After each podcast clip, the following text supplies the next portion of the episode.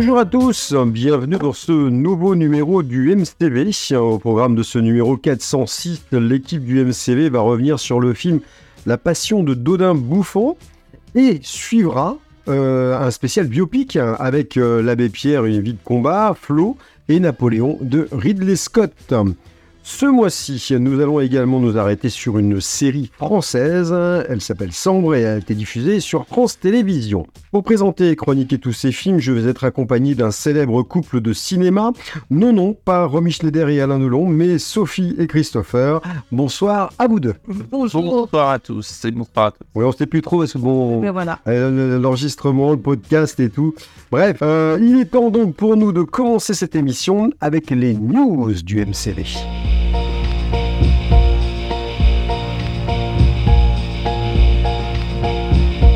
Les news du MCV. On parle beaucoup d'une célèbre saga horrifique, mais que se passe-t-il autour de Scream, mon cher Christopher? Oh, beaucoup de remue-ménage qui ne va pas plaire à tous les fans de Scream. En effet, la production du prochain épisode de Scream, le Scream numéro 7, est entachée par les départs soudains de deux de ses comédiennes stars. Jenna Ortega a annoncé son départ de la production. Euh, cependant, il semblerait que son départ ait été acté depuis des mois avec les producteurs, car le tournage de Scream 7 tombe en même temps que celui de la saison 2 de Mercredi, vous savez, sur Netflix, Complètement. la série sur la famille Adams.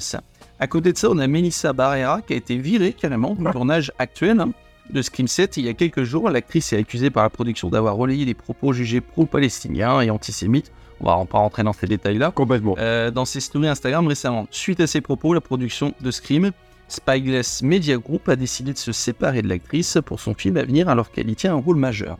Le problème qui va venir, c'est que le dernier était assez bien euh, parce qu'il repartait sur une nouvelle trilogie avec des nouveaux personnages. Ils avaient fait mourir les personnages un peu principaux et euh, les deux femmes que euh, Jenna Ortega et Melissa Barrera étaient vraiment les deux personnages principaux qui allaient dans ce troisième affronter un énième tueur au couteau, un Ghostface. Et donc on se demande vers quoi ils vont partir parce que là pour le coup ils ont plus du tout leur de... C'était les descendances des héros principaux euh, de- des premiers. Oui, c'est ceux qui remplaçaient un tout peu à fait. Campbell et euh. Courtney Cox, quoi. Et elles avaient un rôle très très important dans les deux films. C'était les deux survivantes. Mais euh, Donc, je vais pas, je vais pas trop dévoiler la, la fin du précédent, si certains l'ont pas vu. Mais en fait, il y en a une des deux qui était un petit peu psycho sur les bords et on se demandait si elle allait pas tourner du côté. Donc il y avait une suite qui était envisagée par rapport à ça. Et donc ils veulent rappeler euh, Neve Campbell, qu'ils avaient euh, un peu limogé euh, une question Ouais. de salaire, et euh, Patrick Dempsey Ah oui, qu'on avait vu dans le troisième Scream, qui avait un, qui a un rôle de policier qui survivait à la fin, voilà. Donc ils veulent rappeler le- du Star Power pour contrer un peu cette histoire-là. Euh, moi, je vais vous donner mon avis. euh, je pense qu'il vaudrait mieux arrêter là plutôt Oui. que d'en faire un euh, et on rafistole un scénario et qui serait un peu compliqué. Surtout qu'ils ont mis le temps. À, euh, le 4 était pas top et 5-6 c'était assez sympa. Ça repart sur quelque chose. Donc, euh, à voir ce que ça va donner, mais bon. on a, on a vu des, des- des sagas qui allaient jusqu'au 11 ou 12 à une époque, donc euh, à suivre, à suivre. Euh, notre news.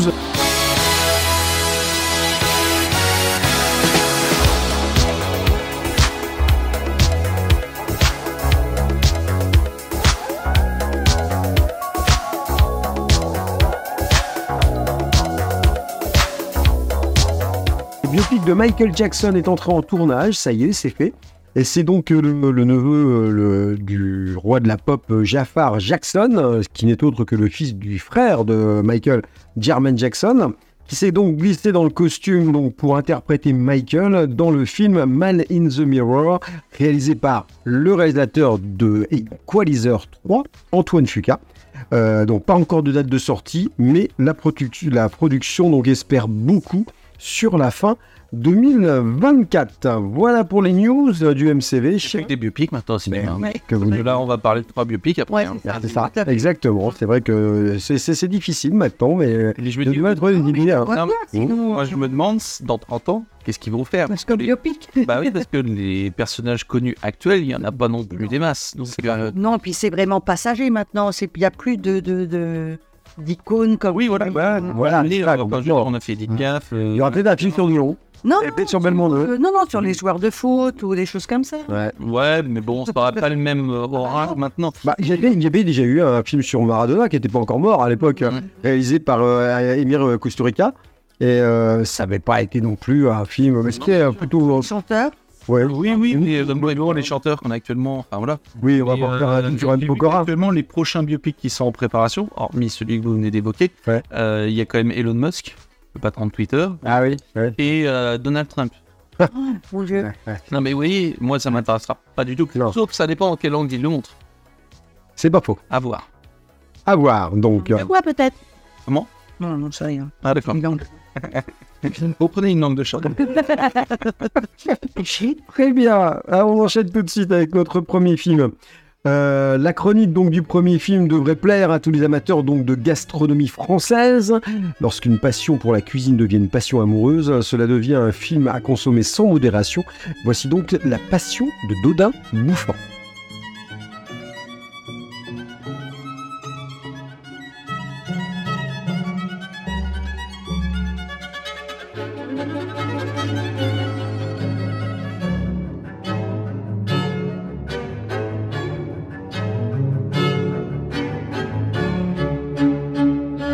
Alors, la petite histoire, ben, Eugénie, cuisinière hors pair et depuis 20 ans au service du célèbre gastronome Dodin.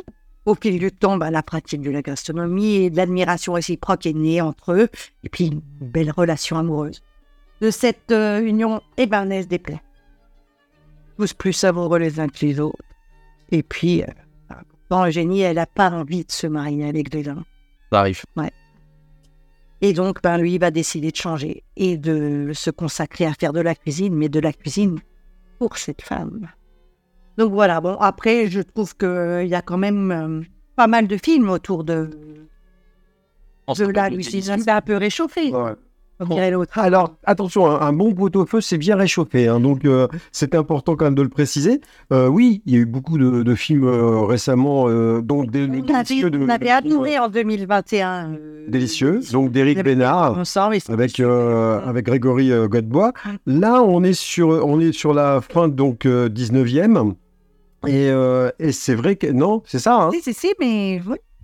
non, non, mais non, mais vous vous me demandez. Donc, il y avait beaucoup, de films euh, là Bah, il y en a Voilà. beaucoup sur la, sur la, gastronomie quand Mm. même. complètement. Bah, il y avait euh, le, le- alors après, dans un autre euh, style différent, c'était le- la grande bouffe de Dino Risi.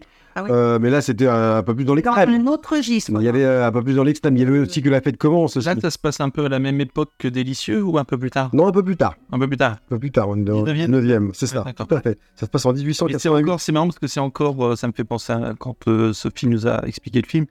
Euh, Gadebois euh, Oui. préparé avec Isabelle Carré, Oui, il y oui. avait quelque chose en duo Oh. qui se faisait. Voilà. l'impression qu'il prépare un peu pour elle à la fin et pas forcément. Enfin voilà, il y avait quelque chose d'important. Est-ce qu'on retrouve ça aussi dans ce film-là? On retrouve complètement ça. euh, le- J'ai même, moi, eu un, un- un doute euh, dans, au milieu du film en me disant, mais ils sont quand même euh, ensemble, ils vivent ensemble, ils, euh, ils ont vraiment une passion amoureuse également. Non, la, la passion amoureuse est devenue euh, telle suite à une passion culinaire. Parce qu'à la base, elle était là, et d'ailleurs on le voit au tout début, euh, quand elle prépare les plats, elle prépare magnifiquement bien, et euh, ils sont, tous les hommes sont à table, et euh, il y a même un, notable qui est là et qui dit Mais Eugénie, venez avec nous.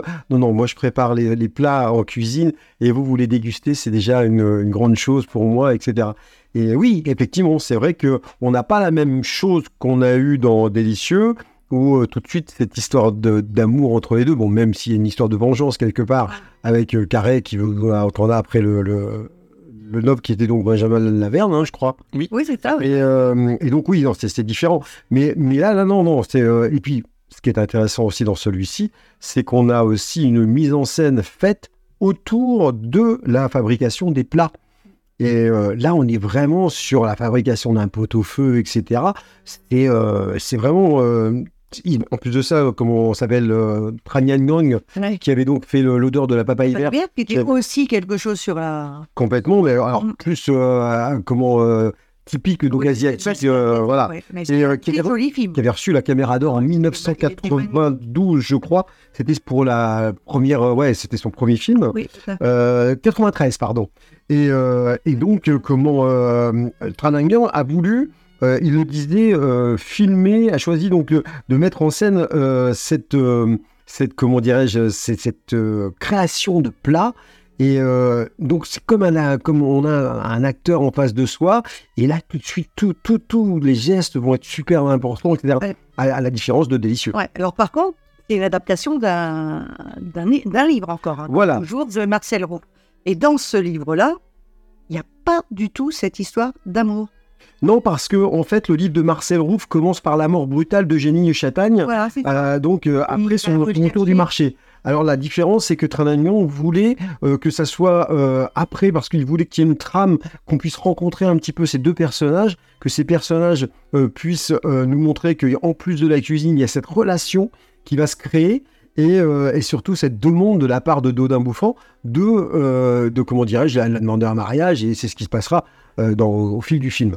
Alors, euh, dans ce film, c'est Benoît Magimel et Junette Binoche qui enfilent leur tablier. Hmm C'était pour la deuxième fois qu'ils se rencontraient, puisqu'ils avaient joué en 99 euh, pour Les Enfants du siècle. C'est ça le film de Diane Curis. Ouais. D'ailleurs, euh, est né d'une une relation amoureuse entre deux. Ils ont été ensemble. Voilà, exactement.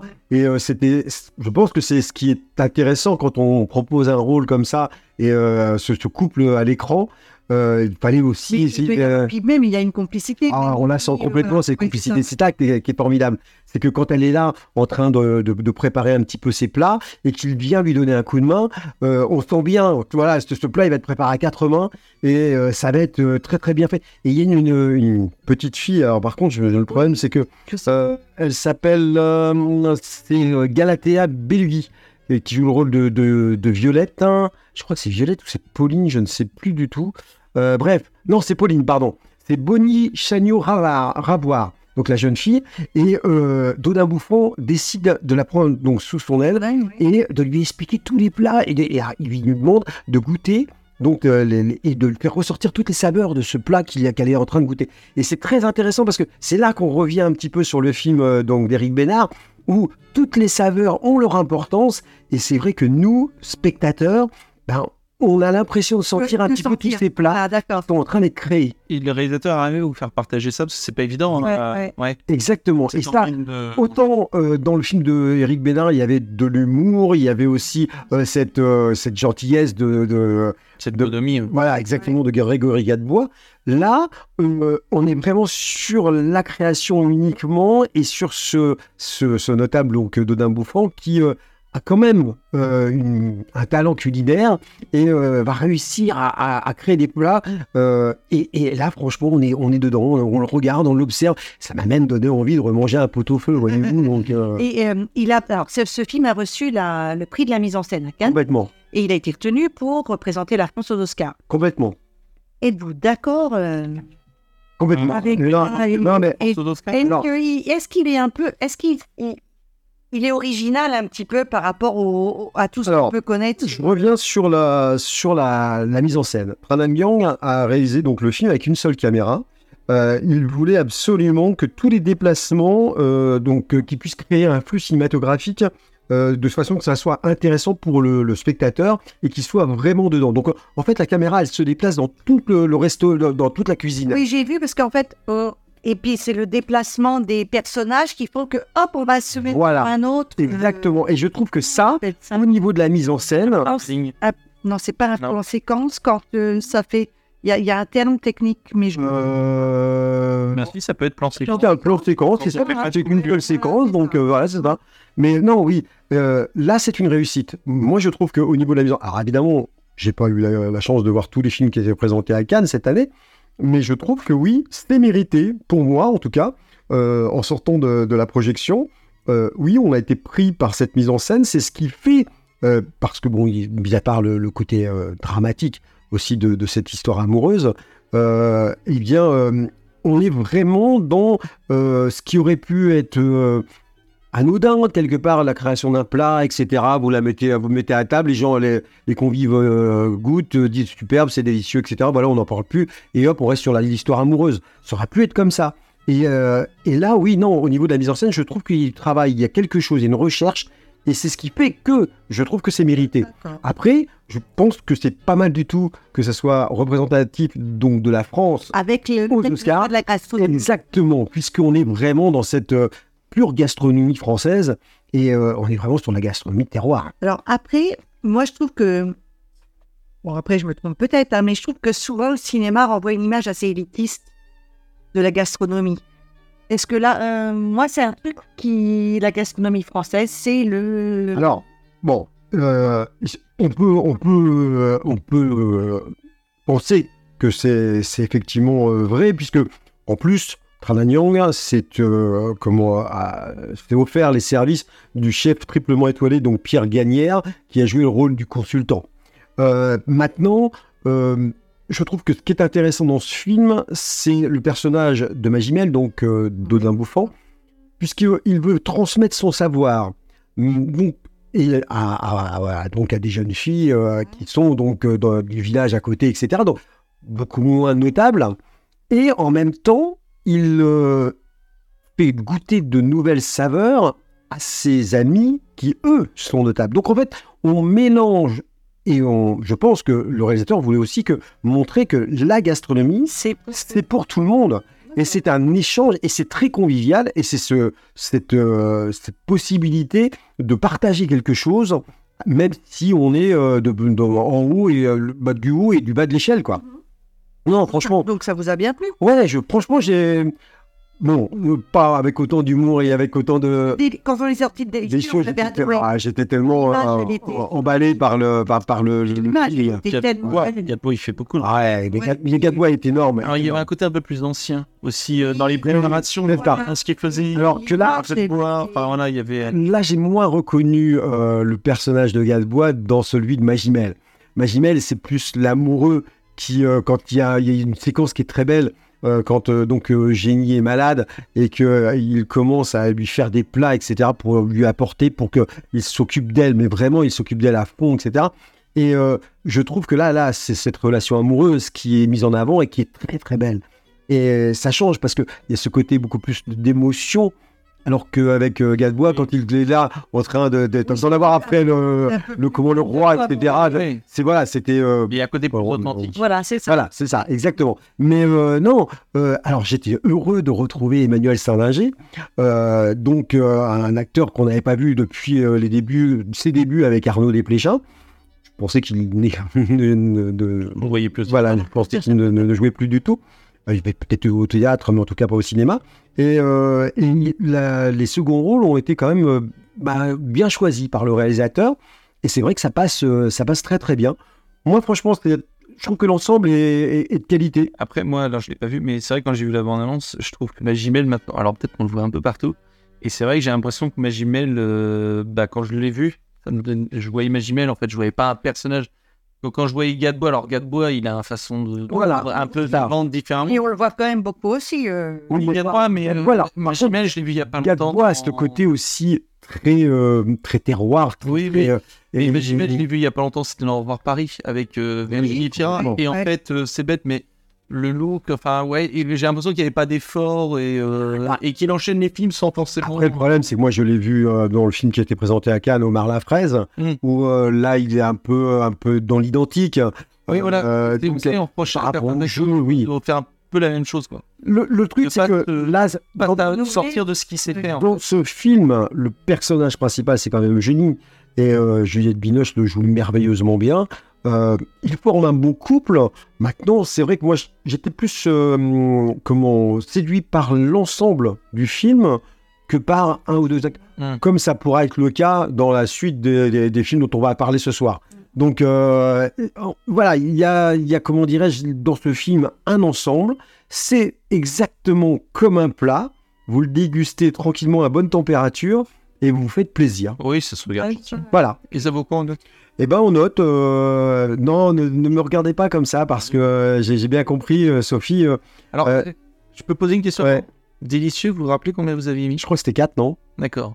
Mais je crois, mais je sais plus, je crois. Oh, je sais pas. Je crois. Et là, là, euh, On avait mis une bonne. Je sais qu'on avait. On avait mis au moins et là, je me, c'est c'est pas évident. euh, bah, je- j'aimerais mettre euh, la même chose. J'aimerais mettre. euh, Demain, on vous demande de, un film enfin, sur la gastronomie française, enfin, dans Euh, cette style-là. Vous, Entre les deux, conseillez vous avez- lequel ouais. Bah franchement, je suis sorti du film, j'ai eu envie de revoir Délicieux. Ah. Donc euh, après, euh, le film est bien, le film dure deux heures un quart, euh, ça fait un peu long, il y a quelques petites longueurs aussi. Euh, Donc ça vaut? je vais mettre trois et demi, vous allez encore rigoler, mais, euh, mais je, je pense que j'attends qu'on passe à d'autres notes, d'autres systèmes de, nota- de notation, parce que euh, je pense que là, ça aurait pu valoir un et demi supplémentaire, Mm. euh, parce qu'on se rapprocherait du 4. Oui, un 7,5 quoi, si c'était sur 10. Voilà, par exemple, voyez-vous, parce que... euh, non, mais c'est ça, je veux dire, c'est... euh, le film est vraiment... Il y a de très très bonnes choses, mais peut-être qu'au niveau de longueur euh, derrière, Mm. voilà, je suis sorti emballé par Délicieux, je me souviens. Et Ouais, là ouais. aussi, Là, je me suis dit, bien, mais bon, voilà, il y avait peut-être un Mais petit c'est quelque chose. vous avez dit, ça vous a donné envie de voir Délicieux. Voilà, exactement. C'était un encas. Bien joué. Voilà. Ah, mais quel talent. Je savais que vous aviez un talent euh, culinaire, de présentateur, euh, présentateur et tout. Vous faites de la radio. Voilà, donc en, en tout cas, la passion de, de, de Bouffant, à voir. que je, voilà, que, que je, je conseille quand même parce que. euh, et- bien. surtout qu'en plus de ça, quand vous voyez qu'il n'y a pas beaucoup de, de séances pour ce genre de film, à côté de toutes les, toutes les gros blockbusters qui, sont, qui se prennent la part belle de, de toutes les salles, franchement, ça me fait un peu. Mais c'est comme si la chance à 3 jours max. Exactement. Voilà. On va enchaîner euh, tout de suite hein, euh, avec euh, donc le film qui va suivre et le premier de nos biopics, puisqu'on va continuer euh, ensuite. En effet, donc l'histoire de cet homme qui va décider de combattre l'injustice, la pauvreté, la misère et qui sera à l'origine de la communauté d'Emmaüs. Voici donc l'abbé Pierre, une vie de combat.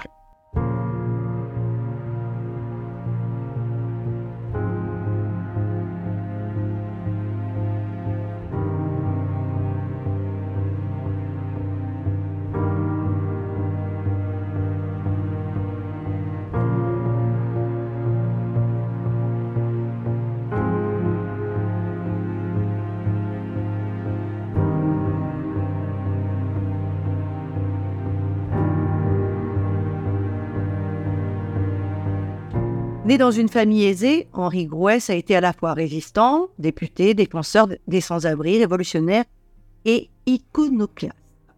Des bancs de l'Assemblée nationale au bidonville de la banlieue parisienne, son engagement auprès des plus faibles lui a valu une renommée internationale. La création d'Emmaüs et le raz-de-marée de son inoubliable appel du Libère 54 ont fait de lui une icône.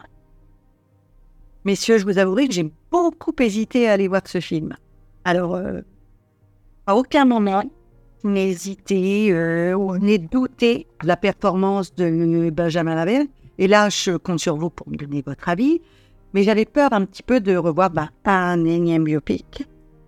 Euh, un film un peu populaire et larmoyant. Et, et ça me retenait parce que euh, j'avais pas envie de voir quelque chose qui me rende triste, etc. Mais bon, vous comme moi, vous connaissez la lutte mais qu'a fait cet homme hein, quand même? Parce que, alors moi, je connaissais plus euh, forcément son combat pour la pauvreté, euh, l'exclusion, etc., sa formation de l'Emmaüs, alors qu'en fait, ce film a fait découvrir beaucoup de choses. Est-ce que vous, vous avez appris des choses euh, que vous ne connaissiez pas? Oui, oui, complètement. Euh, je- euh, comment dire Je pense que ce film est d'utilité publique à mes yeux. Et c'est important d'aller le voir, il faut aller le voir. Euh, faut que nous, jeunes, moins jeunes, peu importe, on sache ce qu'il a fait. Et parce qu'on a eu besoin de lui. Sans lui, il y aurait beaucoup de choses qui n'auraient pas lieu actuellement. Euh, ce qui est drôle, et vous voyez comme quoi il y a un effet, c'est que suite euh, à la sortie du film, il y a eu un effet encore plus important euh, de dons à Emmaüs, Ah oui. voilà, ce qui prouve que ça a fait. Il y a beaucoup de personnes que Emmaüs, pour eux, c'est une marque et ils savent pas ce que c'est. Donc non, non, pour moi, c'est d'utilité publique d'aller voir un film comme celui-ci, premièrement. Après, il faut que le film soit réussi bien entendu. Vous nous avez demandé si vous ne doutiez pas de la, la performance de Benjamin Laverne. Non, on ne peut pas en douter parce que je pense que c'est le point fort. Alors, je sais pas si je vais trouver des points faibles au film, je pense, euh, on va en discuter tous les deux avec Manu, mais je pense que c'est c'est vraiment le point fort du film. Je n'avais rarement vu euh, sur un film français, euh, alors là c'est un biopic, donc on, on reprend un personnage existant, une performance aussi bluffante au cinéma. Je suis, voilà, j'ai revu deux trois interviews de l'abbé Pierre, jeune, moins jeune, parce que là on le voit à, à, à différentes tranches d'âge, on le voit dès la trentaine jusqu'à Bon. 90 ans, et on le voit vraiment à chaque tranche d'âge. Et Benjamin Laverne a imité la voix de chaque tranche d'âge, c'est-à-dire il a la voix, parce qu'il avait un phrasé un peu quand même l'abbé Pierre, et quand il avait 30 ans, quand il avait 40 ans, quand il avait 50, et alors le maquillage est extrêmement bien fait, les petites oreilles décollées, sans exagération, les vêtements, les tenues, euh, enfin, extrêmement bluffant. Je crois que je n'ai jamais été aussi bluffé au cinéma de revoir un personnage et de me dire, je n'ai même pas pensé une seconde à Benjamin Laverne. Quoi. Euh, on l'a déjà dit au cinéma, on a vu des choses voilà, qui Mm. étaient très conformes et ça, mais là j'ai été bluffé euh, totalement. Alors, j'ai vu, euh, j'ai j'ai écouté un, un reportage, un interview où une dame qui, qui a connu l'abbé Pierre et qui a été sauvée. On peut dire que elle, c'était un bébé et grâce à lui, elle a, elle a été sauvée, etc. Et elle, elle disait que, que même les mains, Oui, quand il lui a pris les mains, parce que ben, elle l'a rencontré, euh, Ouais. et quand elle- il lui a pris, elle a dit quand elle a vu les mains, elle a dit, même les mains, on Oui. croirait que c'est les que les, les mains vieillissent, parce que c'est vrai que c'est des petits défauts dans les biopics, c'est que des fois ils font le visage, ils font pas le reste. Et euh, là, les mains, elles, sont, elles, elles vieillissent. Enfin voilà, il y a un travail qui est très très très pointu à ce niveau-là. Oui, euh, comment Frédéric Tellier, donc euh, le, réalisateur, euh, avait déjà travaillé avec Benjamin Laverne, c'était pour l'affaire Escarin. Il a eu un petit rôle. Et euh, quand il lui a euh, donc euh, pour la traque de, de Guy Georges, c'est ça. hein. Oui, c'était Voilà. l'affaire Guigeon. je Et, euh, et donc en fait, euh, il, il voulait quand il a il a cherché le, le comment l'acteur qui pourrait être euh, l'abbé Pierre, il voulait surtout pas que ça soit une star et que euh, elle soit là en train de, de, de, de mettre son ego en, en place à la place de, de, jouer donc ce, ce, ce rôle. Il voulait que ce soit un acteur qui puisse faire un- un- une sorte de mimétisme le mieux possible. Et quand Benjamin Laverne a fait donc le petit essai qui était sur le discours de l'hiver Ça fait 54, à peine 24. euh, et là, euh, il l'a trouvé incroyablement euh, ressemblant. et il a tout de suite vu que c'était l'acteur qu'il lui fallait. Et ce que disait à juste titre Christopher tout à l'heure, c'est vrai que dans sa voix, dans son timbre de voix, que ce soit quand il est jeune, que quand, quand il est euh, beaucoup plus vieux, Oui, il vit quand même assez il a- longtemps, il est fin. il a vraiment Il a appris à se tout douter. est travaillé, mais à la perfection. Et euh, on avait, alors moi je trouve qu'on avait vu ça dans euh, La Môme avec euh, Ah Marion Cotillard, tout qui avait été formidable là-dessus. regarde. Et, euh, et là, franchement, je trouve que là, Benjamin Laverne, il est. euh, je- c'est- alors, et rien qu'en en repensant un petit peu à lui, à toutes ces. J'en ai des frissons tellement c'était. C'est vraiment super bien réussi. Et euh, il y a vraiment ce travail de de- de- d'interprétation qui est. euh, mais bon, Benjamin Laverne, on le suit, nous, depuis euh, Oh, pas mal d'acteurs, depuis, euh, pas mal de films, depuis Mon Inconnu, etc. Et c'est vraiment un acteur qui. euh, qui a- Bah, alors, il a du travail. Enfin, je veux dire, on parle souvent de films co comédie légère. Moi, j'ai- Exactement. Oui, oui. On a l'impression que les acteurs, ils lisent leur truc et puis Voilà. ils se barrent. Et puis, Ah non, là, il y a un travail là, il y a tellement un travail énorme. Et puis, il a, dû, il a dû travailler sur Et- l'interview, sur... et le réalisateur également, il a dû travailler. Parce que ça colle vraiment à la réalité en plus. Et ce que je voulais dire aussi, c'est que moi, j'ai découvert, parce que vous parliez tout à l'heure, Sophie, de découvertes qu'on a pu avoir. Et moi, j'ai découvert cette, euh, cette Lucie que je ne connaissais pas du tout et qui est interprétée magnifiquement bien également par Emmanuel Berco. Euh, Berco, c'est ça, hein euh, qui est, mais alors, elle disait lors d'une interview qu'elle trouvait ça assez étonnant d'être euh, complètement modifiée, vieillie, euh, parce que elle, elle vit, euh, elle a vécu, mais c'est un maquillage formidable. Parce que la, la séquence, quand ils sortent tous les deux euh, de, de l'immeuble, je crois que c'est là où euh, tous- tous les appartements qui ont créé avec. Oui, euh, Et quand on les voit tous les deux avancer, mais vous dites, mais On a l'impression que le film, a été fi- le film a commencé dans les années 50 Oui. à être filmé et qu'après il, il finit dans les années 2000 et exactement, il on a reprend les mêmes personnages. ouais, on a l'impression de voir cette évolution comme ça. Mais c'était, ouais, franchement, j'ai trouvé ça bluffant. C'était, euh, ouais, c'était impressionnant, franchement. Et euh, non, non, il y, a- il y a une interprétation, un casting qui est, qui est très très bien. Michel Vergniaud, euh, Virmoz, Ah, j'aime bien. très très bon On aussi. voit pas si je trouve aussi. Et, euh, et qui a un rôle important puisque la, la rencontre avec Lucie et Georges a changé toute la donne pour le- l'abbé, bah, pas l'abbé Pierre, mais comment Henri, euh, Ouais, ouais. voilà. Et puis on comprend que euh, sans elle, on dit souvent que derrière un grand homme, il y a, il y a une Ah. femme. Mais là, on comprend que sans elle, il serait rien. Ah oui. Ils ont alors un amour très fusionnel parce qu'on on sait pas hein, ce qu'ils font personnellement. On, on sait qu'ils vont vivre ensemble, etc. Et on comprend tout de suite qu'avec grâce à elle, en fait, ils vont faire tellement de choses parce qu'ils ont la même vision. Ils, ont plein, ils sont pleins d'espoir sur l'humanité, sur. euh, Enfin voilà, ils, ils sont pleins de rêves. Alors des fois, euh, c'est un peu Elle a utopique. peut-être aussi Mais, euh, et puis euh, quand il y avait des moments de doute, elle était pas Alors, là aussi. sans doute, c'est là où est-ce que, oui, moi j'ai trouvé ça fort, c'est que il y a des moments où, comme dans un couple, il y a un coup de gueule. Mm. Non, mais franchement, euh, là, là, vous, vous avez vu tout ce que vous me demandez de faire là? Non, je peux pas tout faire, moi. Moi, je peux pas continuer comme ça. Et euh, là, tout de suite, il réfléchit. Oui, vous avez peut-être raison. On, on va peut-être à la limite faire. euh, et je trouve que ça fait vraiment un couple qui est là en train d'évoluer. Là, C'est extraordinaire. c'est la seule qui arrive à le re... des fois, Oui, euh, en plus. Oui, c'est vrai que euh, c'est la seule qui arrive à le il à raisonner. Il écoute quel Lui, il rentre, il parle aux parlementaires, il parle aux ministres, il parle à tout le monde. Il, il aux tout. euh, il parcourt le monde, mais il y en a qu'une qui lui dit Oh là, stop, ou faut pas faire ci, ou faut pas faire ça. Et lui, il écoute. brouille d'idées, il brouille d'idées tout le temps. pareil. Bah oui. Faut- Et- il est jamais à vous un peu. Il faut toujours, il faut toujours aller plus loin, il faut toujours faire mieux, il faut. Et ce Il est insatisfait. qui est génial euh, dans ce, ce personnage, parce qu'on on découvre tellement de choses. Moi, franchement, je pensais pas qu'il avait été résistant. Je ne pensais On pas qu'il a... avec une arme à la main. Exactement. Euh, voilà. C'est quand même lui qui a, qui a dirigé une équipe, etc. Qui les a motivés. Donc, euh, mais ça, on, on voit ça après avoir vu le début du film, quand il est dans les avec les capucins, donc euh, en train de vouloir devenir moine. Donc vous voyez quand même que on passe de, du coq à l'âne, entre guillemets. Et, euh, et franchement, je trouve que cet homme, euh, après, on le voit avec les parlementaires. hein. Les parlementaires, il vient, mais carrément, euh, c'était un ministre. Il arrive dans le bureau du ministre, et puis vous, vous trouvez ça normal? C'est n'importe quoi. Vous dépensez votre argent dans l'armement alors qu'il y a des gens qui sont en train de mourir dehors, etc. Mais je trouve que les coups de gueule comme ça, même que ce soit aussi à l'Assemblée nationale, c'est impressionnant. Moi, je savais pas que tout, il avait, cet homme avait fait tout ça. Et, et quand on voit que c'est. euh, il a, il a fait tellement de choses, et puis en même temps, c'est toujours un, un sujet d'actualité. C'est toujours. c'est toujours le sujet d'actualité. Lui, il aurait aimé que ça dure un an ou deux, comme Coluche. Voilà. Euh, Il aurait aimé que ça se dure un an ou deux, et hop, après, c'est solution. Mais non. C'est toujours d'actualité. Ce qui est très très beau, c'est qu'en plus, à la fin du film, le dernier message qui est affiché, alors il y a souvent euh, ce qui est écrit, euh, ce qui commence à, ça se terminer, mais il y a quand même l'adresse de M- le site internet d'Emmaüs. Ouais. C'est bête, mais je trouve que c'est un détail. Mais bon, Mais oui. je trouve que c'est le genre de choses qui Complètement. très important. Ce qui est important aussi, c'est la, la dernière phrase qu'il euh, qu'il va dire en disant qu'il est très déçu parce qu'il n'a pas réussi exactement ce qu'il voulait faire puisqu'il y a encore de la pauvreté. Il y a encore, il n'a pas réussi vraiment à tout endiguer. Et... Et euh, je crois qu'elle lui dit, mais euh, c'est bien déjà. ce. Oui, oui, c'est ça, Ça me exactement. fait penser, c'est bête, hein, ça me fait penser à la liste de Schindler. Ah, il dit on aurait pu encore sauver Ouais, quelqu'un. tout à fait. Et il dit mais c'est bien déjà. Oui, mais on a encore pu sauver quelqu'un. Mais c'est un peu ça, la dévière, c'est un peu, euh, c'est un peu ça. Et on le voit même euh, dans les années 2000 où est-ce qu'il va euh, reprendre un petit peu du service entre guillemets. Il va aller à, à- à la soupe pour donc donner la soupe aux pauvres, etc. Il va y aller en pleine nuit et surtout en plein, plein hiver.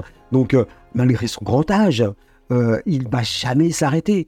Et c'est vraiment Et quand on le voit faire les premières interviews avec France 3 Région, Ah oui, enfin, oui. voilà, dans les années 2000, euh, mais là je me suis dit c'est une vraie interview, Ouais. c'est une, euh, est-ce qu'ils ont mis une vraie interview dedans Je me suis vraiment posé la question. non mais c'est De la, bien fait. de la caméra en 4 tiers, euh, euh, les télés qu'on avait à cette époque-là, enfin ça fait vraiment, il y a des moments où on se pose des questions. Puis bah moi j'ai trouvé la réalisation très très bien, la musique. Quand euh, il commence son discours hiver, euh, hiver 54 à la radio, où personne veut diffuser un message radio, il a dit si si vous allez me laisser. Et il y a une musique qui démarre là, etc.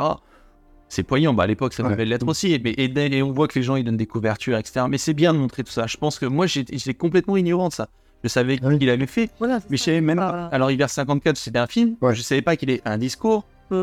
Un peu en mode euh, appel du 18 juin. Ouais, c'était ça. comme ça. Mm. Et, euh, et je pensais pas que les gens avaient donné après. Parce que Mm. euh, donc je me dis, ça se trouve, c'est passé. euh, ça se trouve, ils ont écouté ça, mais ils ont rien fait après. Mais je, je trouve que la réalisation là-dessus, en plus, c'est très bien fait. Alors, l'image, c'est très, euh, c'est très brouillé. Il y a des moments, c'est très foncé. Enfin, je veux dire, il n'y a pas de couleur vive hein, dans le film, hein, forcément, parce que c'est très pauvre.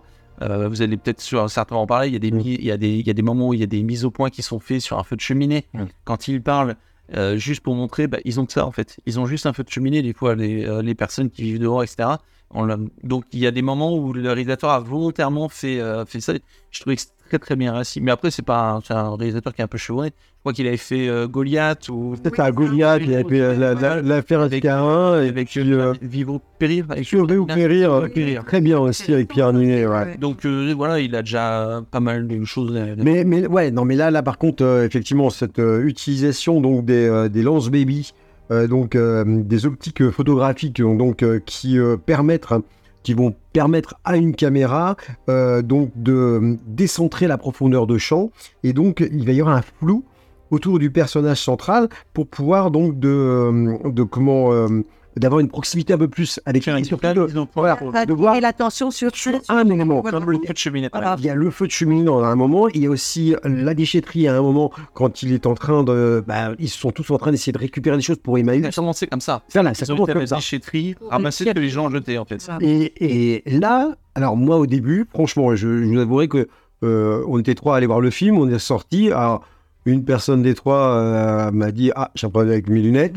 Euh, quant à l'autre personne, on, on a, on a réagi de la même façon. On s'est dit Mais pourquoi c'est flou? Et après, j'ai dit Peut-être que c'est le réalisateur. Et effectivement, en allant rechercher les informations, oui, le réalisateur voulait vraiment mettre en avant ça. Et c'est vrai que ça donne cette, euh, ce, ce côté un peu plus. euh, euh, c'est une valeur euh, supplémentaire au film parce que oui, on va vraiment focaliser sur un, événement qu'il voulait mettre en avant euh, parce que oui, le, le comment euh, l'abbé Pierre à un moment euh, avec tous ses compagnons d'Emmaüs, il ne voulait surtout pas qu'ils aillent faire la, la manche dans la rue pour, pour s'en sortir. Il fallait qu'il soit, qu'il reste avec lui.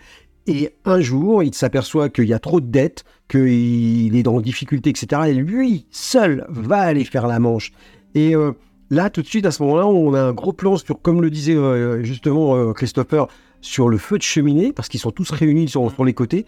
Et là, la caméra se déplace et euh, se met sur le, la, l'abbé Pierre. Et là, il y a une critique de la part de Lucie qui lui dit, mais franchement, c'est nul ce que vous avez fait là, puisqu'en fait, vous avez, vous nous reprochez à tous et vous nous empêchez d'aller faire la manche, et vous, vous allez faire la manche simplement tout seul, là, en plein milieu. Et finalement, c'est cet événement-là où ils vont tous se dire pour que lui, il ait fait la manche, voilà, c'est qu'il faut qu'on se bouge. Exactement. Parce qu'on va pas venir nous aider. Et c'est là qu'après, ils vont au déchet. voilà. Et ils revendent des trucs et machin, etc. Et c'est ouais, Et et une séquence forte. Ouais. Et c'est pour ça qu'il a voulu euh, focaliser Et avec ça cette flou de l'autre côté. La réalisation est très forte Ouais. et, euh, est très bien jouée parce que dans certains films, ça passerait comme un événement. Que là, on voit qu'il y a un changement majeur.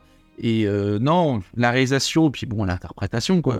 Ah bah, l'interprétation, il n'y a rien à dire. Moi, franchement, très compliqué. on va en parler, euh, j'espère, en février l'année prochaine pour les, les. Césars, parce que là, Il a pas eu de second rôle ou un truc comme ça, lui, non? Encore? Non, c'est une gestion. ouais, je pense que oui, mais je suis alors là, j'ai un doute, donc je vais pas vous dire Ouais, il n'importe quoi. Il mérite. Mais euh, oui, non, c'est un acteur. Alors attention, c'est un acteur de la comédie française, donc peut-être qu'il a déjà été euh, comment euh, récompensé au Molière, je ne sais pas. On parlait de quelque chose tout à l'heure aux Oscars. Vous auriez pas plutôt vu un film comme ça représenter la France?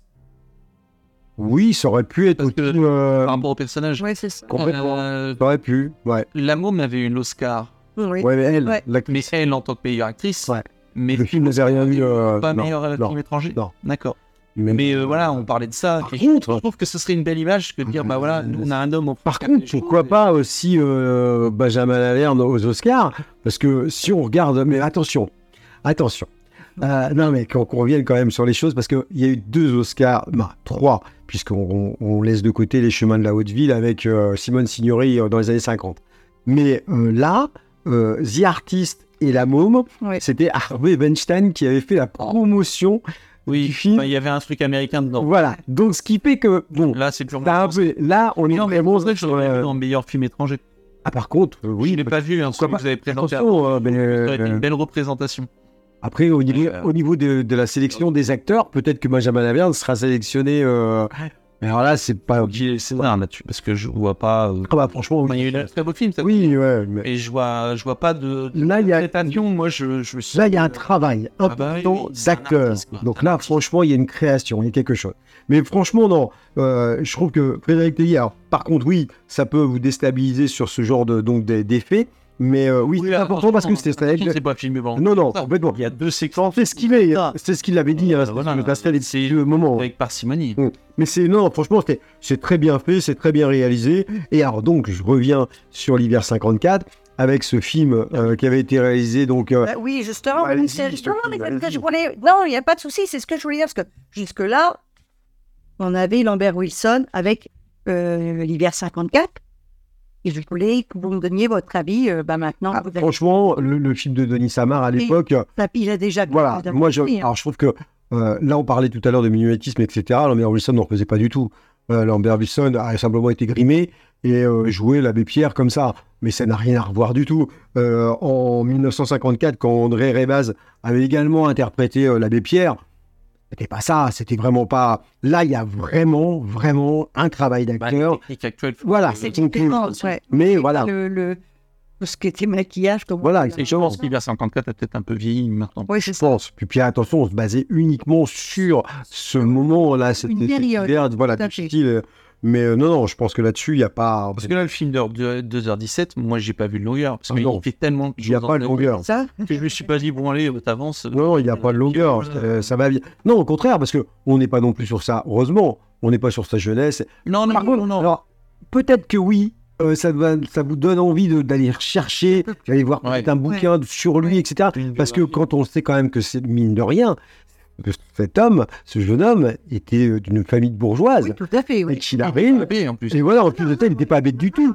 Et C'était euh, quand il est devenu résistant, lui. Oui. voilà, Ce ce gars pour. euh, pour éviter qu'il soit repéré et Oui, voilà, tué. tout à fait. Mais, euh, mais non, et quand vous me dites que Oui, il a cet homme, repoussé, il a, il a- ah oui, il a quand même, et son frère, qui euh, lui euh, va terminer dans le- une carrière militaire et va mourir également euh, sur le front. Euh, bah voilà, ses, ses parents euh, ont perdu deux enfants quelque part, euh, parce qu'on parle pas de, des- parents de, de l'abbé Pierre, on parle pas un petit peu de son, son enfance, pourquoi il a voulu choisir ça. Voilà, il faudrait vraiment développer. que ce qui a été choisi pas. pour le film, c'est c'est bien. C'était bien. Il fallait pas plus, pas moins. Non, c'était bien, c'était vraiment. C'est Puis- comme ils le disent, une vie de combat, c'est ça. C'est la relation qu'il a avec, euh, avec Lucie. Oui. enfin, Jusqu'à la, jusqu'à, il aborde le soir. Enfin, ils sont tellement Ah ouais, très, euh, très tendres tous deux. Ils vivent pas dans le luxe, hein. Ils vivent dans un HLM tous les deux. Enfin, on pourrait croire que voilà. complètement. Et euh, quand ils se font leur ravioli là le soir, Ah, enfin, ils font presque pitié. Je trouve qu'il y a presque un côté Ouais. pitoyable dans, le, dans la scène. Oui, mais d'un autre sont côté, euh, voilà, J'ai d'un autre côté, je trouve que il, euh, bah, l'abbé Pierre euh, était quand même fidèle à ses propos et à ses idées, Oui, donc euh, il préférait rester comme il ça. hein. des jeunes à la fin. Oui, Euh, à table, il rencontre quand, des jeunes. il discute avec euh, le futur euh, responsable d'une, d'un, d'un centre Emmaüs, Mm. je sais plus dans quelle, euh, dans quelle ville. Est complètement. Il parle de, de musique. Voilà, Et il exactement. parle de, de, de rocker, de choses comme ça. Il lui donne plein de noms. Mais vous connaissez ça? Non, je connais pas non plus. Ouais. Mais il parle de YouTube. Enfin, je sais plus. Ouais. Des noms quand même qui. Non, non, Rolling Stone, je connais pas. Les Beatles, je connais pas. Ben, bref. Non, non, c'est vrai. voilà, complètement. Il euh, ne connaît pas. Mais euh, bon, j'ai pas besoin de ça. Mais euh, non, non, mais c'est, euh, non, non, c'est une, euh, une belle histoire. Voilà, alors ça nous fait quoi comme note, euh, Christopher? Compliqué à noter un film comme ça. Ah oui. Oui. Euh, parce que moi j'étais très très très touché par le film. Sans mauvais jeu de mots, euh, je dis qu'il faudrait avoir un cœur de pierre pour pas être touché. Sans mauvais jeu de mots. Euh, fait. Il met un 5. Ah, carrément. Très belle là-bas. Alors là, oui, Pourtant, il est tellement complètement. Ah non, il est complètement. C'était Ah non un défaut. Non, bah, non. Euh, non, non, complètement. Non, non. Donc je peux pas. euh, J'aimerais bien dire, bah si là il y a ci, là il y a ça. Je ne vois pas de défaut à ce film-là. Je trouve que c'est très important que les jeunes aillent voir ce genre de film. Complètement, ça par contre. Euh, alors, je ne fais pas mon réac à deux balles, mais on, on jette tout en plus maintenant Ouais, c'est notre âge. facilement à la, à la poubelle. Non, mais c'est vrai, euh, euh, des trucs qui peuvent encore servir. Nous, on a une décharge Emmaüs juste pas très loin. Nous, on leur apporte souvent des choses. Donc, c'est important qu'ils savent, qu'ils savent, qu'ils apprennent pardon, ce que c'est et pourquoi, comment. Et tellement, on voit tellement de trucs pourris en plus. euh, Excusez-moi, mais au cinéma qui sont pas, ton- pas bons. Là, il faut aller voir un film comme ça pour moi. C'est dommage si ça fait pas. euh, j'ai peur, j'ai peur que ça fasse pas assez d'entrée.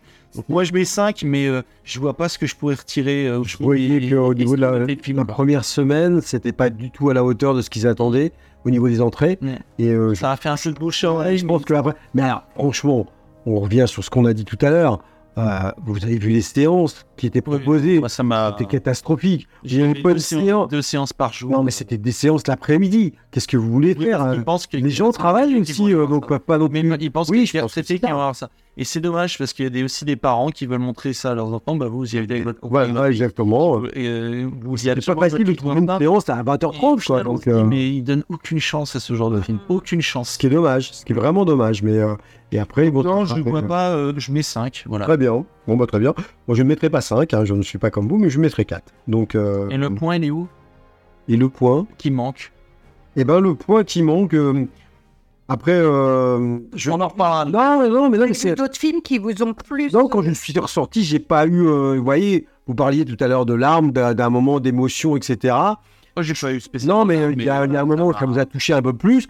Je suis sorti, j'ai pas été euh, touché. Après, voilà, ça. ça- bah, de pierre, c'est voilà, c'est peut-être ça. Mais euh, non, je pense que après, il y a aussi des conditions quand vous regardez votre film, etc. Donc, euh, mais euh, mais là-dessus, le film est bien interprété, bien réalisé. Il y a plein, il y a, il y a beaucoup, beaucoup de bonnes choses. Maintenant, voilà, euh, on ne peut pas préciser, mais dire, voilà, on est sortait. Ça peut arriver qu'un film vous, vous trans- bah, bah, je- on était sorti de certains films où euh, je suis sorti, ça y est, c'est c'est l'émotion, le tout. euh, bon, ah, voilà, c'est c'est ce qui fait que ça nous fait un peu. Nous Non, mais. Mais, mais- mais je pense que ça vaut pas moins que 4 à un film comme ça. Enfin, c'est pour ça que je dis à mes yeux, il y a des films comme ça. On peut pas. euh, Une- Voilà, Voilà. exactement. euh, je fais prendre un exemple. Vous prenez un film comme Chao Pantin. Hmm. Pour moi, je mets 5. Hmm. Je retire Coluche du film.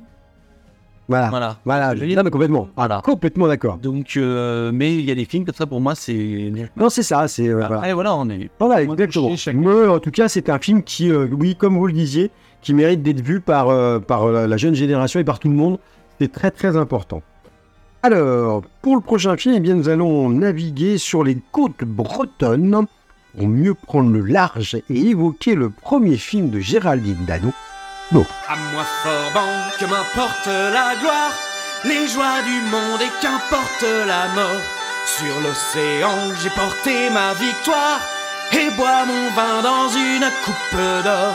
Vivre d'orgie est ma seule espérance, le seul désir que j'ai su conquérir. C'est sur les flots que j'ai passé mon enfance, c'est sur les flots qu'un Forban doit mourir. Va qui femme gentille, tes baisers brûlants. Plaisir, bataille, vive la canaille. Je bois, je chante et je tue à tour. Connue comme la petite fiancée de l'Atlantique, Laurence Artaud fut surtout une grande navigatrice. Son palmarès exceptionnel et unique dans un univers euh, masculin connut son apogée avec sa victoire de la route du Rhum en 1990.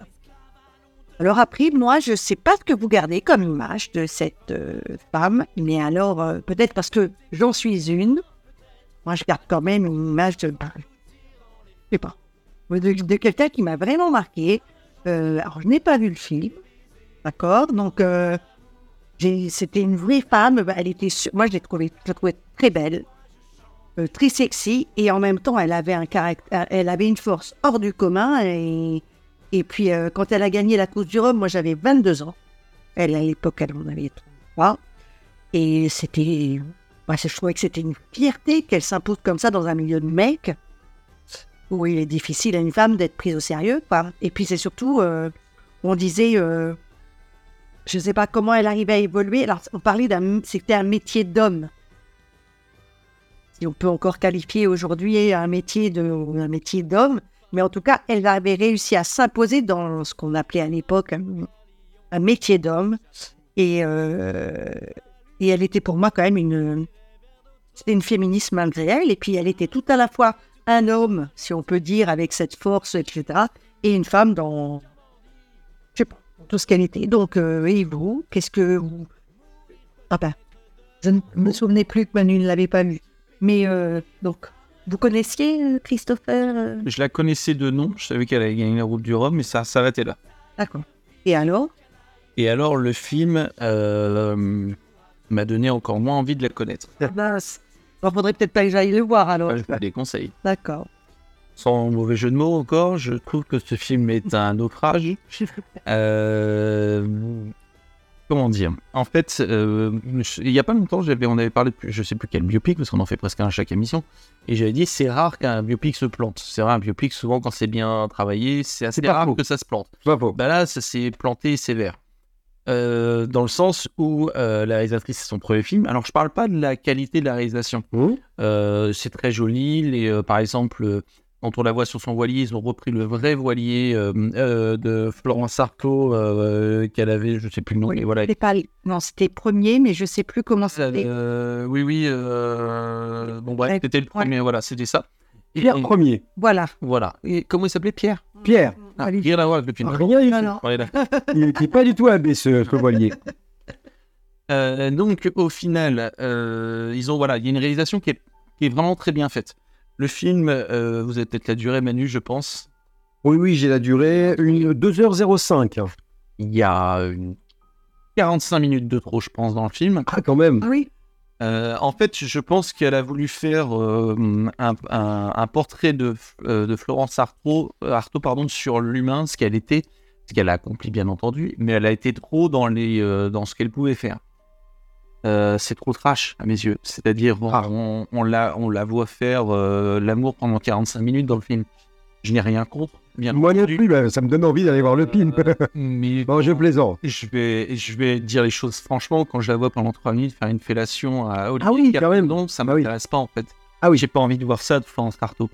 Euh, alors je sais qu'elle avait ses, ses qualités et ses défauts, qu'elle était très penchée sur la bouteille et la fête, mais on peut le dire Comme le des... Le, euh, enfin voilà, j'ai pas envie de, on va pas faire euh, ouais. euh, voilà, de stéréotypes, mais c'est vrai qu'on la voit, les marins, ils mangent des huîtres, ils boivent du vin blanc, ils chantent très fort, comme on l'a entendu dans la chanson du Ouais. début.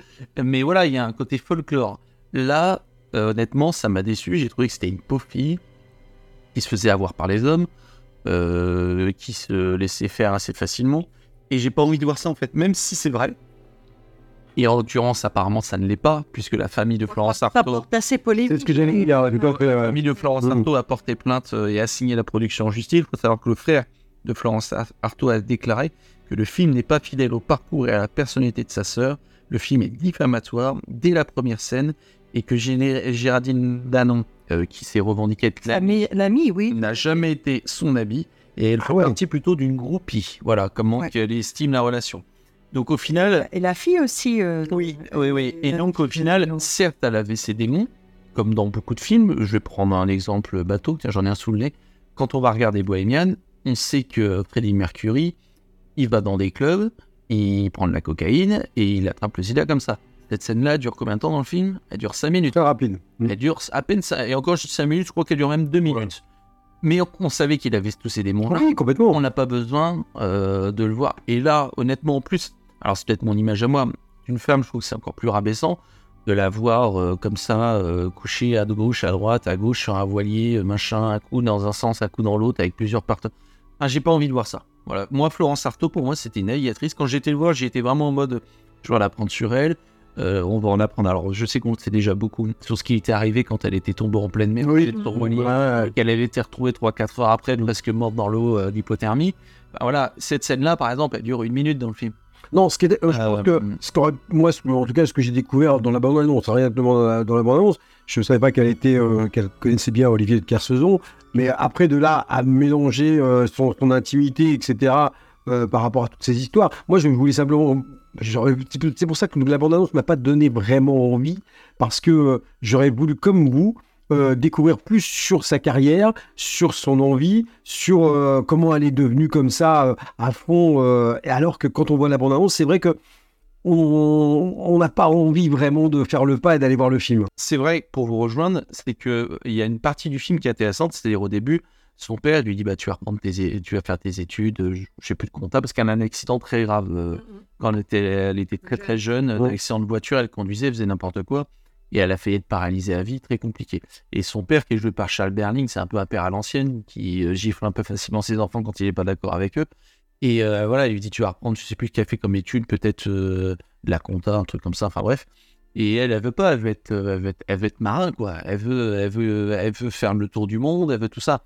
Et lui, il dit Bah, si tu fais ça, je veux plus te voir ici. Et donc, elle part, elle claque la porte et lui il crie Je veux plus le voir dans cette maison. Voyez, une, une autre Mm. époque, quoi. Mmh. Il y a cette partie-là qui est intéressante. Et au final, quand elle, garde- elle gagne la route du Rhum, c'est le premier à venir la féliciter, à la prendre dans ses bras. Alors qu'il il, se gifle l'un et l'autre euh, au début du film. Cette partie-là est intéressante parce qu'on se doute que euh, forcément, il y a eu des difficultés. Mais il y a toute plein de séquences. Donc oui, elle a connu Olivier de Kersauzon, qui est joué par Alexis Michalik, que vous avez déjà rencontré Ouais, euh. Manu. Et que là, je suis désolé, mais la performance de Jérémy Jérémy Michalik, mais c'est pas possible, quoi. Il a fait Olivier de Kersauzon des grosses têtes. Voilà. C'est-à-dire, Olivier de Kersauzon, moi je l'ai déjà vu dans des interviews à la télé, quand il parle de la mer. hein. Je parle pas. Oui, oui, complètement. Pour moi, c'est un, un homme, c'est un poète. Il sait être classe, il sait être élégant. euh, il aime euh, l'eau et la mer Voilà, euh, comme, personne. Ah, Complètement. Il a, un passionné, il a hein. écrit des livres magnifiques. Enfin voilà. Et là, on voit juste que c'est un mec qui profite d'elle, qui a qu'une envie, c'est de coucher avec elle. À un moment donné, il l'invite même à venir à la maison parce qu'il lui dit j'ai très- quelque chose de très important à t'annoncer. Elle flirte avec lui de- depuis un petit moment. Enfin, ça dure depuis un moment. Elle se dit tiens, euh, il a envie de m'annoncer un truc, pourquoi pas. Il arrive, elle, elle le voit en smoking, il y a plein d'invités, euh, voilà. Il monte sur scène, il dit j'ai une annonce à faire très longtemps. Euh, j'ai rencontré quelqu'un, machin, etc. Et aujourd'hui, c'est ma femme. Et il présente une autre dame. Vous voyez, euh, c'est juste pour montrer qu'elle elle a été roulée dans la farine, elle part en pleurs, etc. Et lui, enfin, je veux dire, quand il fait son discours, Michalik, euh, il commence à dire bon, bah, euh, je la fais comme dans le film, hein, on va pas euh, tourner autour du pot, enfin voilà, machin, on va chier droit. Enfin, vous voyez, c'est un peu ça, quoi. Et je me dis non, faut, faut arrêter, quoi. Ils ont trop regardé Olivier de. Et oui, ils ont regardé sur YouTube, ils ont trouvé des extraits, grosses têtes, machin, etc. Mais il n'y a, a pas que cet homme-là, enfin. Et là, je trouve que, en plus, il parle. Il prend un vieux français à la tonton flingueur, à la Audiard, vous voyez, à la- Mmh, ouais, qui est pas crédible en plus parce qu'on connaît un peu Michalik et puis euh, puis ça fait il y a un mélange entre le marin et le Audiard vous voyez euh, enfin ça passe pas euh, Michalik euh, euh, quand on s'est regardé avec ma compagne on s'est dit c'est un truc bizarre qui cloche et même au bout de 10 15 minutes 20 minutes euh, non s'y fait vraiment pas. Et puis bah elle elle passe pour euh, je vais être trash mais elle a derrière des traînées quoi. Qui couchait pour avoir un bateau euh, qui et, et tout ça, ça dure mais plus de la moitié du film. Et puis bah il y a la route du Rhum qui dure aller un petit quart d'heure. Donc ça c'est intéressant de la voir se démerder Mmh. parce qu'elle a eu quand même des soucis. Elle a fait quand même une hémorragie euh, sur la route quand elle était toute seule sur son bateau. Elle a fait une hémorragie parce que elle a fait une fausse couche. Elle l'a jamais avoué, mais elle a fait Ouais. une fausse couche sur le bateau pendant la route du Rhum toute seule. Euh, elle s'est réveillée un matin, euh, il y avait 2 litres de sang. Enfin voilà, c'est la scène elle est assez impressionnante. Et là on se dit tiens, il y a que cette partie-là qui est intéressante. Où on la voit bah, se transcender, se transformer et, euh, et aller au bout de ses limites. Et ça, c'est intéressant, je trouve. Et au final, tout le reste, c'est pas bon. C'est c'est un angle que la réalisatrice a pris, mais euh, que, que j'aime pas. J'ai pas envie de voir ça, en fait. Voilà. Même si je sais que tout le monde a des démons. Dans tous les films, euh, les biopics qu'on en a vu, dans la Pierre, on voit que par exemple, il prend un peu trop de vitamines et Mmh. ça l'emmène à l'hôpital. Mais je veux dire, ça fait pas les trois quarts du film, quoi. Euh, bon, bah voilà. Donc j'ai été extrêmement déçu parce que je suis très fan des biopics. J'avais vraiment envie de découvrir des choses sur elle, même sa mort, parce que il y en a beaucoup qui, qui se rappellent même pas comment qu'elle est morte. Ouais. Je sais pas si vous en souvenez. Oui, bien sûr. Voilà. Euh, une émission de télé. Bah elle a oui, fait une émission, euh, une réalité. euh, une télé-réalité. Elle a fait. euh, et- et- et, euh, avec. euh, il y avait plein de sportifs Bah qui étaient dans un hélicoptère, crash hélicoptère, euh, les Il dropheads. y avait la la ah oui. Il y avait euh, un et voilà. Et euh, c'était Je une me rappelais. présentait ça à l'époque. Et euh, elle est morte d'un accident, je crois que c'était en Argentine. Les deux Ah oui, hélicoptères crois Si, j'en ai entendu parler. on- Oh, voilà, Bah écrasés oui. ensemble. Et puis, euh, ah oui, oui, ça avait été. Louis Baudin pas fait. fait d'au- d'autres émissions. hein. Non, non, non. Et puis plus, ça avait été. Alors, je fais une petite aparté, ça a été très scandaleux à l'époque parce que hum, quand ils avaient annoncé ça, Louis Baudin était en direct devant les Ouais, c'est ça. à côté et il donnait les infos de qui s'était passé. J'avais tout. Enfin, bref. Euh, mais voilà, vous voyez, eh ben ça, on ne sait pas trop. Quoi. Enfin, il lui est arrivé, je pense, tellement d'autres choses Oui, que j'ai pas envie de la voir, euh, ou même aller en boîte de nuit, euh, se, se battre. Enfin, je veux dire, il y a que ça dans le film, quoi. Que ça, que ça. Donc c'est tellement décevant, tellement décevant pour un biopic et pour, je pense, la personne qu'elle est, parce que je la connais pas et je ne la connais toujours pas.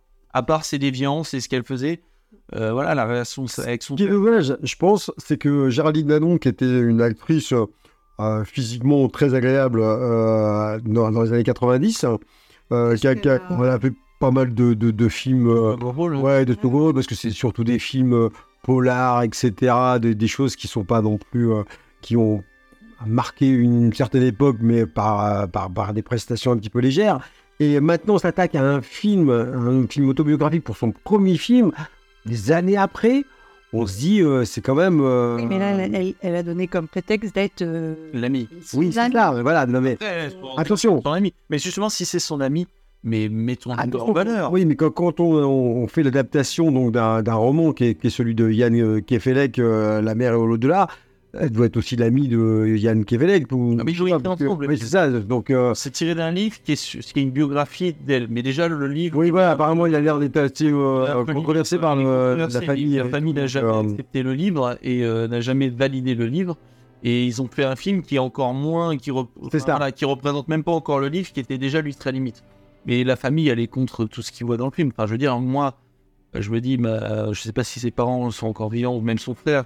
Enfin, je veux dire, sa sœur est décédée. Il a envie de voir un film qui représente sa sœur. Complètement. Mais je suis tellement déçu de voir ça. ça. J'ai pas envie de voir ma sœur, euh, même si c'était le cas. Oui, voilà. On essaie de trouver dire- le côté positif, même si Oui, limite, voilà. on l'évoque rapidement dans le film. Euh, bon, c'est pas non plus une obligation. Ce qui fait que ce film-là, en fait, il, euh, Ouais, il je- ressort quoi comme note hein? Bah, il y a des belles choses dedans. Quand on la voit gagner la route du Rhum, c'est assez. c'est- Voilà, il y a toutes ces séquences qui sont assez J'ai jolies. l'image. Il y a des images qui sont très belles, la musique est bien choisie. Voilà, il y a deux trois choses qui sont bien faites, mais euh, l'angle est l'angle et c'est un angle voici. Voilà, vous voyez ce que je veux dire? Que euh, Hubert euh, Artaud euh, C'est un angle a dit, euh, voici. euh, c'est du c'est du trash et j'aime pas. Donc moi je vais mettre un un 2. D'accord, Oui. ok, bah, pas de problème. Le 2 c'est pour Florence. Pour finir, nous vous proposons de retrouver un biopic sur un célèbre Français qui a fait l'histoire, réalisé sauce anglaise.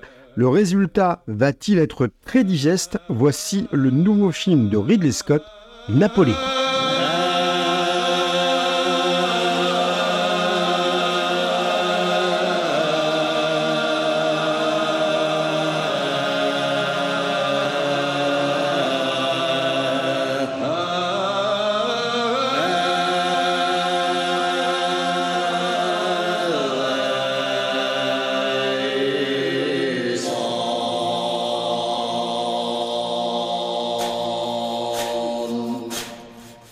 Alors, c'est l'histoire de Napoléon et de son ascension euh, aussi impitoyable que rapide depuis sa promotion à l'époque de la Révolution jusqu'à ses derniers jours, à travers le prisme de la, rena- de la relation addictive et explosive avec sa femme.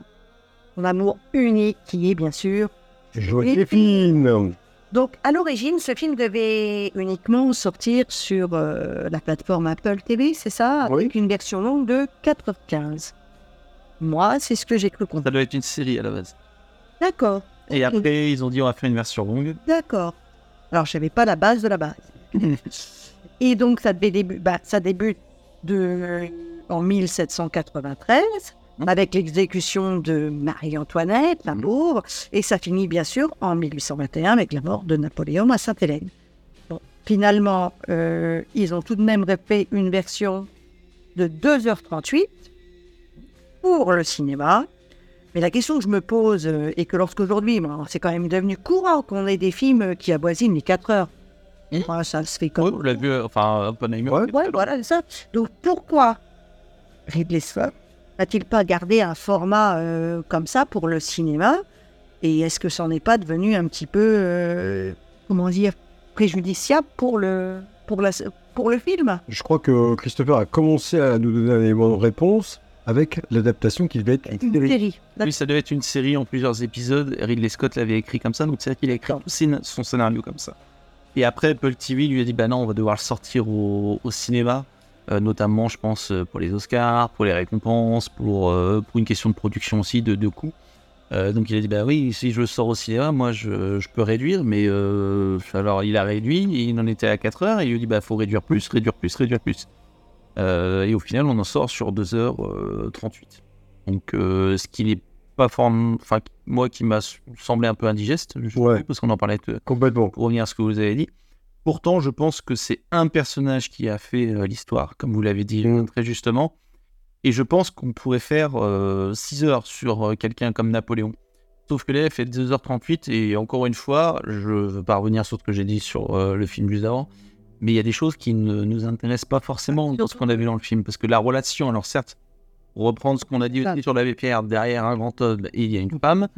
Euh, certes, c'est intéressant de voir le, le prisme amoureux euh, voilà, entre ce qu'il y avait sur les champs de bataille et ce qui se passait euh, avec lui. mais il y a des choses qui sont pas nécessaires. Et moi, ce qui m'a dérangé, c'est qu'il y a des choses qui ne sont pas vraies. Bah oui, bien sûr. Moi, c'est ça. J'ai. Alors, ce qui m'a fait sourire, c'est que Ridley Scott dit J'adore les films historiques, car l'histoire, ça... l'histoire, c'est ma passion. Et puis, quand on écoute euh, euh, la critique du film, les tout le monde, et les historiens, tout le monde dit qu'il y a énormément d'inexactitudes Oui. et que bah, ça devient, ça en devient ridicule. Alors, Donc, euh, Justement, c'est c'est intéressant ce, ce que vous dites parce que lui, il a dit c'est un film historique. Voilà, je vais revenir sur un grand personnage historique, Napoléon, etc. Certes, il a fait plein d'erreurs dans le film. Tout le monde lui est tombé dessus. La critique sûr, ouais. est très mauvaise. Et lui, il est, maintenant, il, il rebrousse un peu le chemin en disant mais ce n'est pas un film biopic ni un film historique, c'est une fiction. Donc, il aurait presque fait, pu faire euh, un va alien qui arrive, voilà, euh, Napoléon qui arrive et qui se bat contre Alien. Je dis ça euh, volontairement, euh, une phrase très bête, mais c'est un peu ça. Parce que lui, il dit non, non, mais c'est une fiction, je peux en faire un peu ce que je veux. C'est mon Napoléon, c'est ma vision de Napoléon. Moi, pour aller au bout des choses, c'est pour ça que c'est intéressant, Manu, ce que vous avez dit dans le dans- c'est que c'est une vision anglaise de Napoléon. À l'époque, Napoléon se battait beaucoup contre les monarchies anglaises. On le voit dans le film se battre essentiellement et perdre euh, forcément contre euh, Wellington, c'est comme ça qu'il s'appelle C'est ça, exactement. Wellington, Interprété par Rupert Everett. exactement, qui est très bien d'ailleurs comme acteur. Et donc c'est leur vision à eux de Napoléon.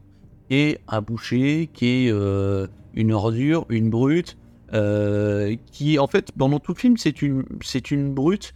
Alors il y, a, il y a deux sens de la brute. C'est-à-dire quand il est sur le champ de bataille c'est une, brute- une brute impitoyable qui n'a pas peur de faire mourir des, des centaines de milliers d'hommes. Et quand il est avec Joséphine, c'est encore une brute parce qu'on le voit faire euh, pratiquer ses quid de, de manière très, euh, comment on pourrait dire, euh, un peu comme un lapin. Très animal. Là, très animal, mais euh, lapin, plutôt animal. Plutôt lapin. Hein. La lapin, c'est- Et là, Animal rapide. et là, c'est toujours une brute, mais plutôt pitoyable. Vous voyez, sur le champ de bataille, elle est pitoyable, et là, plutôt pitoyable. Parce que quand il, quand il est avec Joséphine, c'est elle, le- elle, elle, elle, le- elle le mène Elle domine. elle domine Il domine complètement. Et euh, donc voilà, donc ça c'est la vision anglaise de Napoléon. Je suis sûr que demain, il y a un, il y a un grand réalisateur français qui fait un film sur Napoléon, il fera un autre angle. Euh, et il fera moins d'erreurs, parce que là, alors il y a des erreurs légères, on, en a déjà discuté, comme euh, bah, sur ses épaulettes, il, est, colonel, et en fait c'est des épaulettes de capitaine. Vous voyez, des, des petites erreurs comme ça, où on s'en fiche un peu. Par exemple...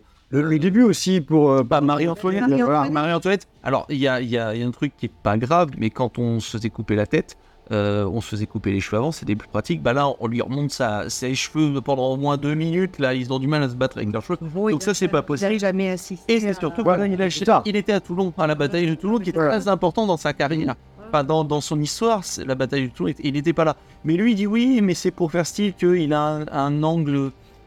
Il voit la monarchie s'arrêter Mm. et il se dit c'est à moi d'y aller maintenant. C'est un peu ça. Et il voulait faire ce truc-là. Donc en fait, il improvise complètement des choses. Il refait l'histoire. Malheureusement pour moi. Alors, vous me parliez tout à l'heure de, euh, donc, de, de ce choix de la part de Ridley Scott, hein, mais euh, il y a un, un film qui euh, a marqué l'histoire de Napoléon, c'est le Napoléon d'Abel Gance, qui a été réalisé en 1927. Le film durait 5h30 et partait quand même, donc c'est une biographie depuis l'école donc de sa jeunesse, en passant par la Révolution française jusqu'à l'invasion triomphale en Italie en, en 1797. Donc oui, il y avait moyen de faire euh, toute une biographie, même si ce n'est pas 5h30 comme à l'époque, euh, mais n'empêche que le film est devenu vraiment cultissime sur euh, ce, ce personnage. Euh, oui, il aurait pu réaliser ça différemment. Euh, je suis d'accord avec vous, euh, comme quoi il n'y a que quelques scènes qui sont très intéressantes, comme par exemple la bataille d'Austerlitz, où c'est très très bien fait et on, on- découvre quand même le côté très, comment dirais-je, très, un- euh, Un très stratégique, voilà, très stratégique de ce, euh, ce militaire. Et là, c'est intéressant parce que là, effectivement, on voit que Napoléon a, un talent, un certain talent. Euh, il arrive à diriger ses hommes, il arrive à réussir à, à- à remporter une victoire. Et voilà, c'était quelqu'un qui avait du talent là-dessus, talent, talent militaire. Donc oui, on le met un peu en valeur. On le mettra un peu moins sur la bataille de Waterloo, mais euh, on sait ce qui s'est passé au niveau de, cette bataille. Et, euh, et puis effectivement, euh, c'est vrai que ce rapport avec Joséphine aurait pu quand même être un petit peu plus réduit euh, voilà, on aurait pu euh, éclipser un petit peu ces, ces- ces relations qu'ils ont tous les deux. C'est surtout qu'il y a Ah. tellement de choses à dire sur lui. Oui, voilà, c'est un personnage très Le intéressant. film aurait pas dû s'appeler Napoléon, il aurait dû s'appeler soit Napoléon Il Joséphine, devait, pas, il devait s'appeler Joséphine au départ. hein. parce qu'en fait, on a l'impression que voilà, tout est un peu centré sur elle euh, à la fin. Enfin, mais c'est pareil, moi ce qui me dérange, c'est qu'il y a vraiment des choses qui sont tellement romancées que bah ça en perd tout intérêt parce qu'on se dit bah ça s'est vraiment passé comme ça. Bah non, ça s'est pas passé Voilà, comme ça. c'est ça. Par exemple, quand il revient, euh, quand il est mis une première fois sur une île et qu'il revient, Mm. il veut savoir ce qu'elle est devenue, donc il apprend qu'elle est morte il y a quelques jours. En fait, ça faisait plus d'un an qu'elle était morte. Et il le savait, et il s'en fichait un peu, en fait, dans la vraie histoire. Sauf que là, on a l'impression qu'il revient et qu'il s'en remet pas, etc. Exactement. Donc, en fait, il y a tellement de... Ou même quand On a même est- l'impression qu'il perd la bataille de Waterloo Oui, à voilà. cause de, À cause de ça. sa Et disparition. même euh, la bataille en Égypte. Euh, moi, je trouve que c'est le pire, c'est parce qu'à un moment, à la fin, il dit, euh, il apprend qu'il est cocu en lisant le journal. Tiens, je reviendrai sur le journal juste après. Mais euh, en lisant le journal, et donc il dit, je repars en France. Et on lui dit, ben non, mais vous pouvez pas faire ça. On va vous dire que vous êtes déserteur. Et en clair, il dit, non, mais faut que j'aille voir Joséphine parce qu'elle est en train de me tromper apparemment.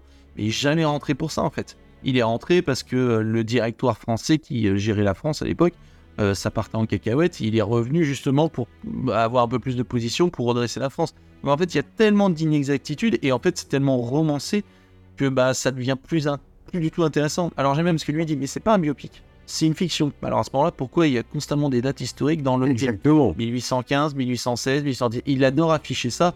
Et je pense que en fait, il, il a voulu faire son. C'est comme son exercice de style lorsque, au, au tout début du film, euh, il annonce donc des, des panneaux euh, donc indicatifs par rapport à, à l'histoire et avec ses, euh, ses- comment, ses couleurs bleu, blanc, rouge euh, sur le texte Ouais. de façon à être patriotique, Non, non. etc. Et puis, Et, et on a quand même le nombre. Alors là, c'est, c'est- moi, ça m'a, j'ai trouvé ça aberrant à la fin, où on, on a euh, un, comment un, un- un panneau qui indique le nombre de morts qu'il y a. euh, y a, euh, bataille, mais oui. bataille. Et en fait, ça sous-entend Napoléon. Voilà, il a tué ces gens-là. c'est comme ça qu'on le voit. et je trouve ça horrible. Enfin, horrible. Il a peut-être fait ça, mais faut être deux pour se battre. Et Je voilà. veux dire, les Anglais, eux, ils ont envoyé aussi plein de monde au charbon. Ouais, Ils complètement. ont tué aussi plein de gens. Voilà. Enfin, je veux dire, ça fait un peu comme si on faisait un biopic sur Adolf Hitler et qu'on mettait 60 millions. Enfin, vous voyez ce que je veux dire? Oui, 1 million de morts dans les à gaz. Complètement. Alors qu'au final, alors certes, il a envoyé des gens euh, sur le champ de bataille, mais c'était un choix euh, du pays. C'était un choix aussi des autres pays de s'envahir et se foutre sur la tronche. Mais c'est, on, on ressent, c'est vraiment une perspective des Anglais. C'est un Anglais qui réalise le film. C'est coproduit par des Anglais et c'est leur vision que Napoléon c'était le grand méchant et euh, nous les Anglais on est très gentils. Non, mais attends, Enfin, je veux dire, ils ont chacun leur part. Et c'est pareil, la fin, où ils se rencontrent avec Wellington Oui. au bateau, ils Oui. ne se sont jamais rencontrés. Ah. Donc, vous voyez, cette scène-là, quand même 10 Ouais. minutes, ils se rencontrent, ils discutent. euh, En clair, bah, vous en avez mis plein de tronches, vous avez gagné, bravo. Napoléon, il dit bravo. Bah, vous allez être emmené à Sainte-Hélène. Oui, c'est ça, exact. Et au final, ils se sont jamais rencontrés. Même, ils sont vus à Waterloo, à 3 km, Mm. voilà, mais c'est tout. Voyez, tous ces petits Ils se voyaient par la. Ouais, les petites lunettes. Voilà, lunettes. il y a tellement de détails. Et le pire, c'est. le- Je parlais des journaux tout à l'heure. Dans le film, il ouvre les journaux, Napoléon, il voit qu'il est cocu. Tous les journaux sont écrits en anglais. Et je veux dire, mais. Quand il lit un journal en France, c'est écrit en anglais, oui, parce que le film, il est anglais. Ils se sont même pas embêtés à, faire, à reprendre un vieux, un vieux journal euh, français et à refaire une typographie. Tout est écrit en anglais. Enfin, je veux dire, c'est des détails. Joséphine, dans la vie, elle était plus vieille de- que lui de 6 ans. Et là, elle a 15 ans de moins que Ouais, c'est vrai. Enfin, c'est- il y a tellement de choses qu'au final, on se dit, un prof d'histoire, il va voir ça, mais ça doit le rendre fou. Mais alors, et c'est là que. Et c'est ça, tu te dis, mais celui qui, co- qui va aujourd'hui voir tout Ouais. ça et qui ne connaît pas. Mais qui croit que c'est ça. Et alors il ressort et puis ben voilà. Mais. Il y a des choses, mais alors. Oh, t'es une saloperie, là. Mais il Ah a ouais. fait le code civil, il a fait la Légion d'honneur, Ouais. il a fait plein de choses, tout ça, c'est occulté. Non, mais On n'en parle pas. Alors, on- on- moi, franchement, je, je suis sorti du film et j'ai pensé euh, au film de Maïwen euh, avec, Oui, un- du- avec euh, comment dirais-je, Johnny Depp qui, qui jouait donc le, le- le rôle du roi. Mais franchement, on n'a pas raté de le critiquer, etc. Mais je trouve que là, c'est euh, joué avec un peu plus de respect, même s'il n'a pas beaucoup de texte, etc. Mais je trouve que ça passait super mieux que là où Joaquin Phoenix joue un Napoléon dominé par une femme et par des Anglais. Bah non, ça passe pas. Pour moi, ça passe surtout pas. que dans Jeanne du Barry, l'angle, il est sur Jeanne du Barry. Oui. Voilà. Jeanne du Barry. Exactement. Et ça, elle est amoureuse de Jeanne du Barry. Voilà, on est d'accord. Et, et Louis XVI. C'était Louis Et XVI. Louis XVI. C'est pas les histoires politiques, etc. C'est ça. C'est l'angle, est volontairement choisi. On sait qu'on va voir un film de romance, Oui. basé là-dessus. Que là, on Avec va un voir politique, ce qui est normal. hein. Alors, Napoléon, j'ai envie de voir. Alors, il y a deux, trois batailles qui sont très intéressantes. Je crois que c'est Austerlitz, la première. qui- Ouais, c'est ça. C'est très bien ce que je disais. Ah, euh, Celle-ci, on voit la stratégie. C'est pas bien les effets spéciaux, c'est un peu. Non, c'est pas. les explosions, tout ça, alors, il y a 200 millions d'euros. Ouais. Des fois, les explosions, ça fait un peu euh, film Mm. pourri. Mais par contre, ce qui est intéressant, c'est euh, quand on le voit, à un moment, il envoie ses hommes et on se dit, mais ils sont 10 en face, ils sont 1000, euh, ils sont foutus. Et en fait, au moment où il commence, il, en- il y en a 10 000 qui arrivent à droite, Ouais, 10 000 qui je arrivent. c'est vraiment le stratège. Stratège, quoi. Voilà, il est exactement. très malin Ça, et, c'était bien. et ça, c'est bien. Mais au-delà de ça, euh, c'est. euh, Bah, Non, le reste, ouais. moi, avec Joséphine, euh, il n'arrivait pas à avoir d'enfant. Non, machin. D'accord qu'on on puisse évoquer euh, cette relation euh, en- entre les deux, mais on n'est pas non plus obligé de faire tout un film là-dessus. Ou alors, à ce moment-là, on parle des relations amoureuses de Bonaparte, et là, ça, ça change complètement, et c'est un Max Pécasse qui, euh, au, final, quoi. Donc, euh, faut arrêter un peu, c'est n'importe quoi, quoi. Mais bon, voilà, hein, euh, c'était donc le film de, de Ridley Scott. Vous vouliez rajouter quelque chose, euh, Christopher? Je vous, je vous sens agacé, vous vouliez absolument nous parler de quelque chose, et vous allez sans doute nous annoncer Oui. voilà. Non, ah, je vous connais. hein. Je trouvais aussi, c'est ça que je disais, parce que je me suis dit, il y a un truc qui m'a embêté, c'est au niveau du contexte historique. C'est là, il y a plein de batailles. Est-ce que vous avez su pourquoi un moment se battaient Non, euh, Les Anglais, on sait qu'ils ils peuvent pas se filtrer les Anglais. Oui. Mais à un moment, on parle des Anglais, on parle des. si, bah, par la, Alors, la on parle- euh, Il y a, qui- d'autre? Il y a les Russes, Oui. et il y a un autre peuple encore. qui- les, les- pas néerlandais, mais les. euh, les Austro-Hongrois, un truc ouais, c'est ça. ce que j'allais dire. euh, On sait qu'ils se foutent tous sur la tronche, ils sont pas d'accord sur. Mais on ne sait pas du tout pourquoi ils se font la guerre. Bon, ils savaient peut-être pas trop à l'époque, mais il y avait quand même des histoires de. de de, Le terrain qui voulait euh, d'avancer, etc., On n'est pas ouais. du tout au courant. Et la bataille d'Égypte, moi, c'est celle qui m'a le plus choqué. C'est-à-dire, dès le début, on les voit en train de se battre avec la pyramide de Khéops, qui est magnifique. Bon, dans la, vraie- dans la vraie vie, ils étaient à 15 bandes de là, ils n'étaient pas là. Et ils balancent un boulet de canon oui, complètement, dans oui. la pyramide. Dans la pyramide. Alors, faut savoir pour la petite histoire que Napoléon, c'était un grand historien. Il adorait l'histoire, il adorait les sept merveilles du monde. Il est par quand il est parti faire euh, la bataille d'Égypte, il est parti avec 167 savants pour pouvoir apprendre euh, le- tout ce qui était égyptologie. C'était la, on va dire, c'était la nouvelle science à l'époque. Il voulait en apprendre énormément sur le peuple égyptien. Donc jamais il aurait bombardé la pyramide, quoi. Enfin, c'est, enfin, vous voyez, c'est plein de choses comme ça. Et je trouve, alors c'est peut-être notre petit côté chauvin, Oui. c'est dommage de dénaturer un personnage comme ça. Pour moi, c'est pas, c'est pas, c'est pas un dictateur, quoi. Enfin, vous voyez ce que je veux dire? C'est, euh. Non, non, mais il passe pour un dictateur, je. Mais moi, ça m'a, au, contraire, hein, ça m'a vraiment donné parce que j'ai jamais eu l'occasion de voir le film d'Alégance, ni le film euh, Austerlitz avec euh, Pierre Mondy. Euh, mais euh, franchement, euh, eh bien, ça m'a donné envie de re- revoir ces, ces films français qui évoquaient avec un peu plus de, de respect euh, un, un personnage historique comme euh, l'était euh, Et en Napoléon. note, ça donne quoi pour vous? Moi, deux et demi. Moi, je vais mettre, euh, je vais mettre Deux deux, deux, Deux. Très bien. Deux, et euh, je, je citerai, euh, j'ai vu ça, Alexandre Dumas, qui disait on peut violer l'histoire à condition de lui faire de beaux enfants. Alors petite là, là, là, je dis euh, bravo, bravo, euh, bravo Christopher. Et ça sera tout pour, euh, pour les, les chroniques de films. Euh, mais mais, mais l'équipe, donc, euh, nous, avons, nous avons décidé ce mois-ci de nous arrêter donc, pour terminer cette émission sur une mini-série de France Télévisions réalisée par le français Jean-Xavier de l'Estrade, euh, déjà récompensé par un Oscar du film documentaire en 2002 pour un coupable idée. Voici tout de suite hein, la série Sambre.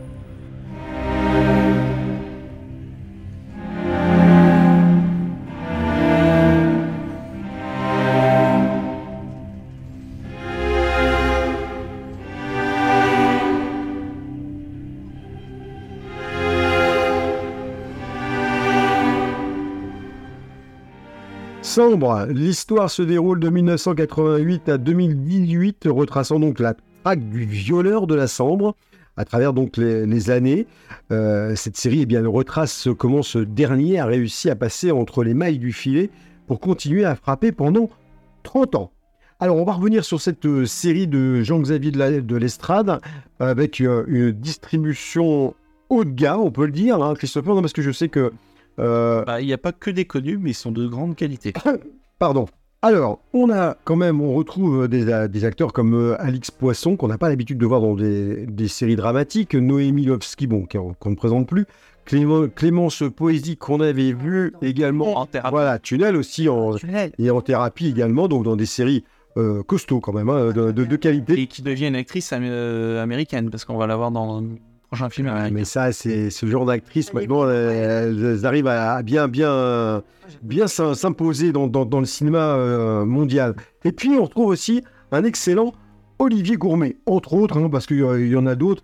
Je voulais aussi qu'on revienne sur, cet, euh, sur cet acteur formidable, Julien Frison, qui en fait euh, vient simplement... Mais non, mais non, mais faut le dire quand même, parce que cet acteur, il vient quand même de euh, nos chers voisins, je sais plus la série euh, sur TF1, Euh, Peut-être. et là, il joue le rôle de Jean-Pierre Blanchot, euh, qui est un rôle super important dans cette série. Et je trouve que bah, pour lui, ça va peut-être euh, le, faire un petit peu évoluer dans, dans- dans le monde du, du cinéma, parce qu'on l'a jamais revu dans, dans C'est trucs. hein. Ce qui joue le rôle de, de la mairesse, on va dire. Et là, c'est Noémie Levetti, qui, qui est très très bien, mais ça, qui, euh, qui Il y a elle, Monique Frisou qui fait un petit passage à un moment donné, euh, euh, qui est très bien aussi, qu'on voit pas assez, je trouve, au cinéma. Et bon, là, salut. euh, Merci Christopher. Donc, euh, cette série, alors c'est une série française qui a été diffusée sur euh, France Télévisions, qui sortira en février prochain à la vente en, en DVD, mais pour l'instant, vous pouvez la, la voir et la revoir sur la, la plateforme France Télévisions, donc en, en replay,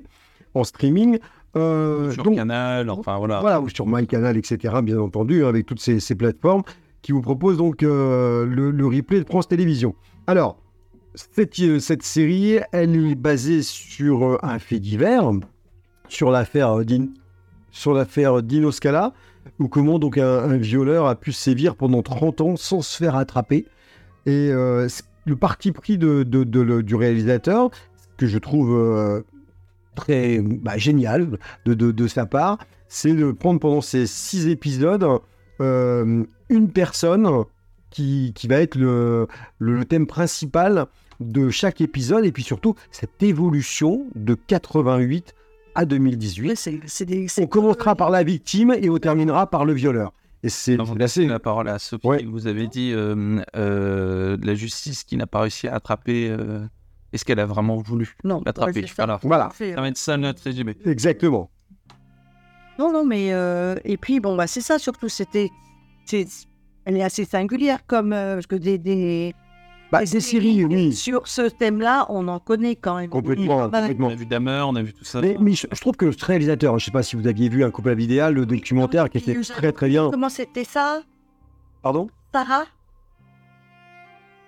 Euh, Sarah, 20 ans. euh, Ah oui, oui, exact. Ça, j'avais vu ça. Tout à fait. Et c'était, c'était sur une jeune femme euh, dans. Elle, elle était bien aussi cette série. hein. Et euh, non, euh, c'est un réalisateur qui est à fond sur tout ce qui est euh, comment fait divers euh, policier euh, et euh, qui a toujours su mettre sa patte de façon à, à avoir euh, vraiment un style complètement différent. Et dans cette euh, dans cette euh, série, euh, on se rappelle quand même que c'est euh, c'est 56 victimes du euh, vieux, bah présumé, hein, Voilà. parce qu'on a peut-être celle On a qu'on connaît. peut-être Voilà. on a peut-être peut-être qu'on d'autres. connaît. Parce que, oui, juste pour dire ça, c'est c'est que ce qu'on voit dès le début du- de la série, c'est que beaucoup de victimes viennent au commissariat, Ah, pas forcément pour porter plainte, pour expliquer ce qu'elles ont vécu. On leur demande si éventuellement elles veulent porter plainte, parce que c'est quand même une autre époque. Donc on se doute qu'il y a sûrement beaucoup de femmes qui sont même pas venus. euh, qui ne sont même pas venues, qui n'ont pas osé, parce que euh, même de la part des victimes, des femmes à l'époque, il y avait une certaine euh, gêne Oui. une route à dire bah voilà j'ai fait ci j'ai fait ça on m'a forcé à faire ci on m'a forcé à faire ça Et c'est ça aussi que je voulais, euh, je voulais revenir là-dessus, c'est que euh, par rapport à, à- à ce que vous disiez, c'est que l'intérêt de cette série, c'est l'évolution des années, l'évolution des mœurs et euh, l'évolution également de la police. Voilà les commandes d'enquête. euh, Voilà. Euh, Alors, en 88, hein. Euh, c'est la différence totale. Ça, En 2018, on en est vraiment à essayer de trouver le moyen d'arrêter ce violeur. Ce qui, dans une série dite classique, se passe plutôt euh, dès le début, on essaie de rechercher comment euh, on va pouvoir attraper le violeur, etc. Là, ce qui est intéressant aussi, c'est de voir que Parce que, donc, comme vous le, euh, comme euh, le, le disait en antenne euh, Christopher, c'est une, une série donc, qui est un petit peu remaniée par rapport au- aux faits divers. Par exemple, le, personnage de, de Christine, vous pouvez nous dire, bah, c'est pas vraiment son personnage. Alors, en fait, c'est un, un- un condensé de plusieurs Exactement. qui est interprété par Alix Poisson. Mais euh, donc, c'est pour ça qu'il faut pas forcément se focaliser sur des détails euh, euh, entre elle et sa fille, etc. Et en fait, c'est des interprétations. C'est-à-dire, par exemple, euh, Alix Poisson, c'est la première victime, c'est celle qu'on prend peut-être le moins au sérieux. Euh, et c'est euh, celle qui, elle, va faire un vrai déni. Elle ne veut pas. Elle ne dira jamais à son mari qu'elle a été violée. Elle dira qu'on a tenté de lui voler son sac. Euh, elle ne dit pas à la police. Enfin, je veux dire, elle va attendre presque 30 ans pour dire la vérité. Et c'est presque ça qui fait que ça va aller, euh, ça va aller plus loin. Olivier Gourmet, qui revient des années après, il vient la voir et elle a du mal à avouer ça. Et il lui essaie de lui faire comprendre que tant qu'elle parlera pas, euh, ça continuera aussi. Donc, euh, il y a un déni de certaines, de certaines victimes. Après, je pense que la police, on est responsable quand même quelque part. Il n'y a pas que la police, je trouve. Je trouve que, en fait, c'est pas qu'un échec de la police, c'est un échec et de la police et de la justice, mais aussi de la société. Mais oui, C'est-à-dire- c'est comment la femme, elle est vue. Déjà, elle, elle a tellement. Elle a honte, À la honte. Mm. Et, alors qu'elle ne devrait pas avoir honte. il y a plusieurs. Euh, Puis les hommes, les, les hommes, leurs femmes, ils leur disent. ils- Ben, bon, c'est bon maintenant, euh, tu vas t'en remettre un petit peu. Oui, c'est ça, exactement. Euh, pour défendre un peu son mari, Alix Poisson, c'est que lui, il pense que c'est juste un vol. Oui, Enfin, vous voyez ce que je veux dire, c'est que quand dix ans après, elle fait des cauchemars et que, elle, elle- elle- enfin, je veux dire, elle, a des- elle veut plus aller travailler, etc. Lui, il comprend pas parce qu'elle lui dit pas vraiment. En même temps, Ah. lui, c'est vrai qu'il lui demande. Oui, il- Oui, complètement. je trouve que j'ai même été. Je pensais que j'allais voir un mec un peu plus beau, enfin, un Mm. peu plus euh, d'époque et lui diront, ah, c'est bon. euh, et au final, il lui demande et puis au final, ils finissent par se séparer. Mais même sa fille, à un moment, à la fin, elle veut lui parler. Mais à un moment, euh, parle-moi, je veux bien que ça va pas. Elle lui dit pas, sa fille. Mais je trouve que moi, c'est un échec de la société dans le sens où, euh, par exemple, à un moment, il y a une femme euh, qui travaille pour la mairie, Complètement. violée. Dans Et son mari, une phrase qui m'a marqué, c'est que quand il voit la mère et, et sa femme est à l'hôpital, et sa première phrase, c'est il fait mais je comprends pas, c'est pas le genre de ma femme à se laisser faire. Et en fait, ça sous-entend que euh, bah, elle était faible, quoi. En fait, ça fait vraiment ça. Et c'est pour ça que je disais l'échec de la société parce que c'est tout un ensemble. Alors la police, j'en parle même pas parce que c'est euh, affolant, quoi. Quand euh, ils viennent déposer plainte pour viol, euh, derrière il y a un pot de départ. euh, Complètement, ouais. chante la chenille. euh, limite, ils disent Bah, tu viens, bah attends, je finis ça, madame machin, etc. Et puis en plus, ils font des gestes obscènes dans le dos de la Mm. fille, l'air de dire Tiens, euh, elle est bonasse. Enfin, c'est ça hein, dans, le, dans le truc. Enfin, je veux dire, euh, et, et c'est ça que quand Olivier Gourmet arrive et lui il fait partie des cold cases, et que quand lui prend en main le truc, les ADN, les machins, les trucs, on se dit Oh là, c'est. C'est tout autre chose, mais en fait, c'est juste qu'il y a 20 ans d'écart, en fait. Ouais. Euh, 20 ans. Complètement, Et complètement. les mentalités à l'époque de la police, mais c'était euh, affreux. Parce que, en fait, si la première victime, euh, Christine, on la prend au sérieux, Ben, il y a une victime, ça se ouais, Ouais, Tout à fait. Parce complètement. qu'elle avait l'ADN sur elle. Parce que si on l'avait écouté, parce que maintenant, je pense, quand il y a ce jeu, il y a un psychologue qui arrive, il y a Mm. pas même la séquence où elle va euh, à l'hôpital euh, voir un, Ah ouais. un gynécologue, enfin l'autre, il fait Bon, allez, écarte les jambes, Ouais, ouais, non, ça, fais pas ça, chochotte. Enfin, je veux dire, elle, vient de- elle, elle se fait brûler deux fois à ce moment-là, je trouve, dans le film. Ouais, c'est vraiment le sentiment sur ce complètement. Et, euh, et au final, euh, voilà, en fait, on voit tout ça et on se dit, si la première personne avait été prise au sérieux, comme actuellement, euh, il y aurait eu euh, un, un- un psychologue, un gynécologue, euh, voilà, et ben, trouve, elle aurait avoué qu'elle avait été violée. On aurait pris son ADN et c'était terminé. Complètement. Il y avait un épisode, quoi. Mais, euh, ils n'auraient pas fait la série. mais non, Oui, voilà. on n'aurait pas fait la série. Mais euh, ce qui est assez, euh, assez étonnant aussi, c'est que on parle donc de parce que le personnage dans, dans le dans la série s'appelle Enzo Salina, donc euh, et euh, en fait il est euh, euh, il, il est ami avec la police, il est ami avec tout le monde. Mais c'est. C'est- Mais c'était assez- mais ce qui est assez étonnant, Tout le monde. non mais ce qui est assez étonnant, dans les années- Sympa, voilà, dans les années 90, hein, vous avez quand même le, le- le policier, donc euh, ce Jean-Pierre qu'on va suivre en fait du début de sa carrière de, policier jusqu'à la, fin en 2018 où il est inspecteur mais qui veut tout arrêter parce que il s'aperçoit que c'est un milieu qui ne lui convient pas du tout maintenant. Euh, et, euh, et donc en fait, euh, ce Enzo va être l'ami de tout le monde mais personne va s'en apercevoir et à un moment donc Jean-Pierre dit mais euh, en fait, ça doit être, euh, et c'est ce que dira d'ailleurs une psychologue, Ils sont- dira, mais c'est un même seul, Ouais, c'est un euh, À côté de la ils sont complètement à côté de la Mais oui.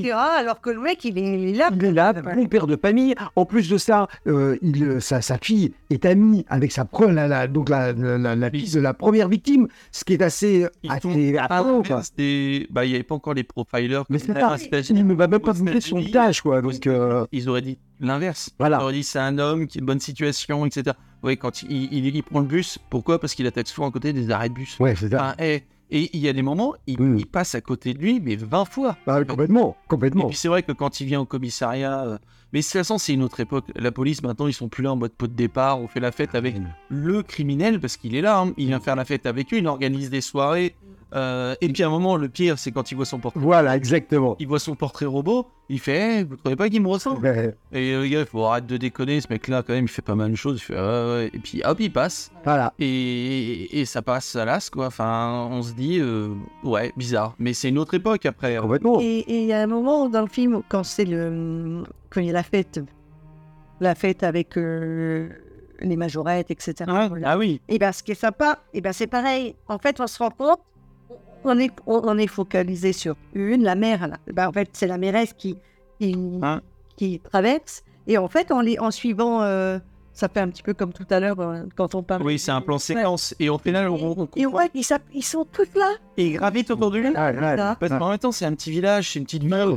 Et lui, il est là, il prend la frite à la friterie. Tout le monde le connaît. Et Ouais. c'est ça qu'à la fin, euh, j'ai vu un reportage sur lui où les gens disaient Mais en fait, euh, on est tombé de, de, étage quoi, quand on a appris ça. Parce qu'on lui a confié nos gosses, il a entraîné nos enfants. Ah oui. euh, Mais tout, mais tout et, c'était le monde. Ah, Mais à chaque fois, hein, les grands criminels, c'était ça. hein. Ce qui est intéressant dans le dernier épisode, c'est de voir la tête de ce policier Jean-Pierre qu'on va suivre, qui est un peu le fil rouge de toute les, euh, la série, et qui lui va tomber des nues en le voyant arrêté par, euh, par comment Olivier Oui. Goumet. Alors, Et là, il, il va le regarder, il va, et- il n'arrive pas à comprendre.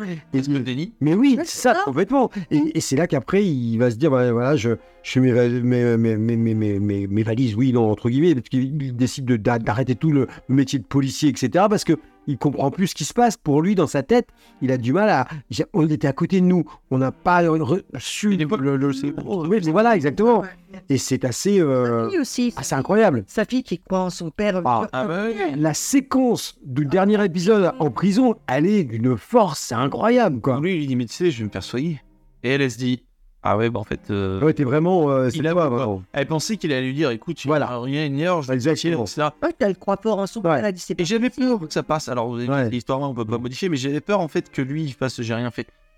Au final, euh, il y, a, il y a ce plan aussi qui est très fort dans la chambre avec Olivier Gourmet où il fait juste combien. Oui, c'est ça, exactement. Je vous ai il est là.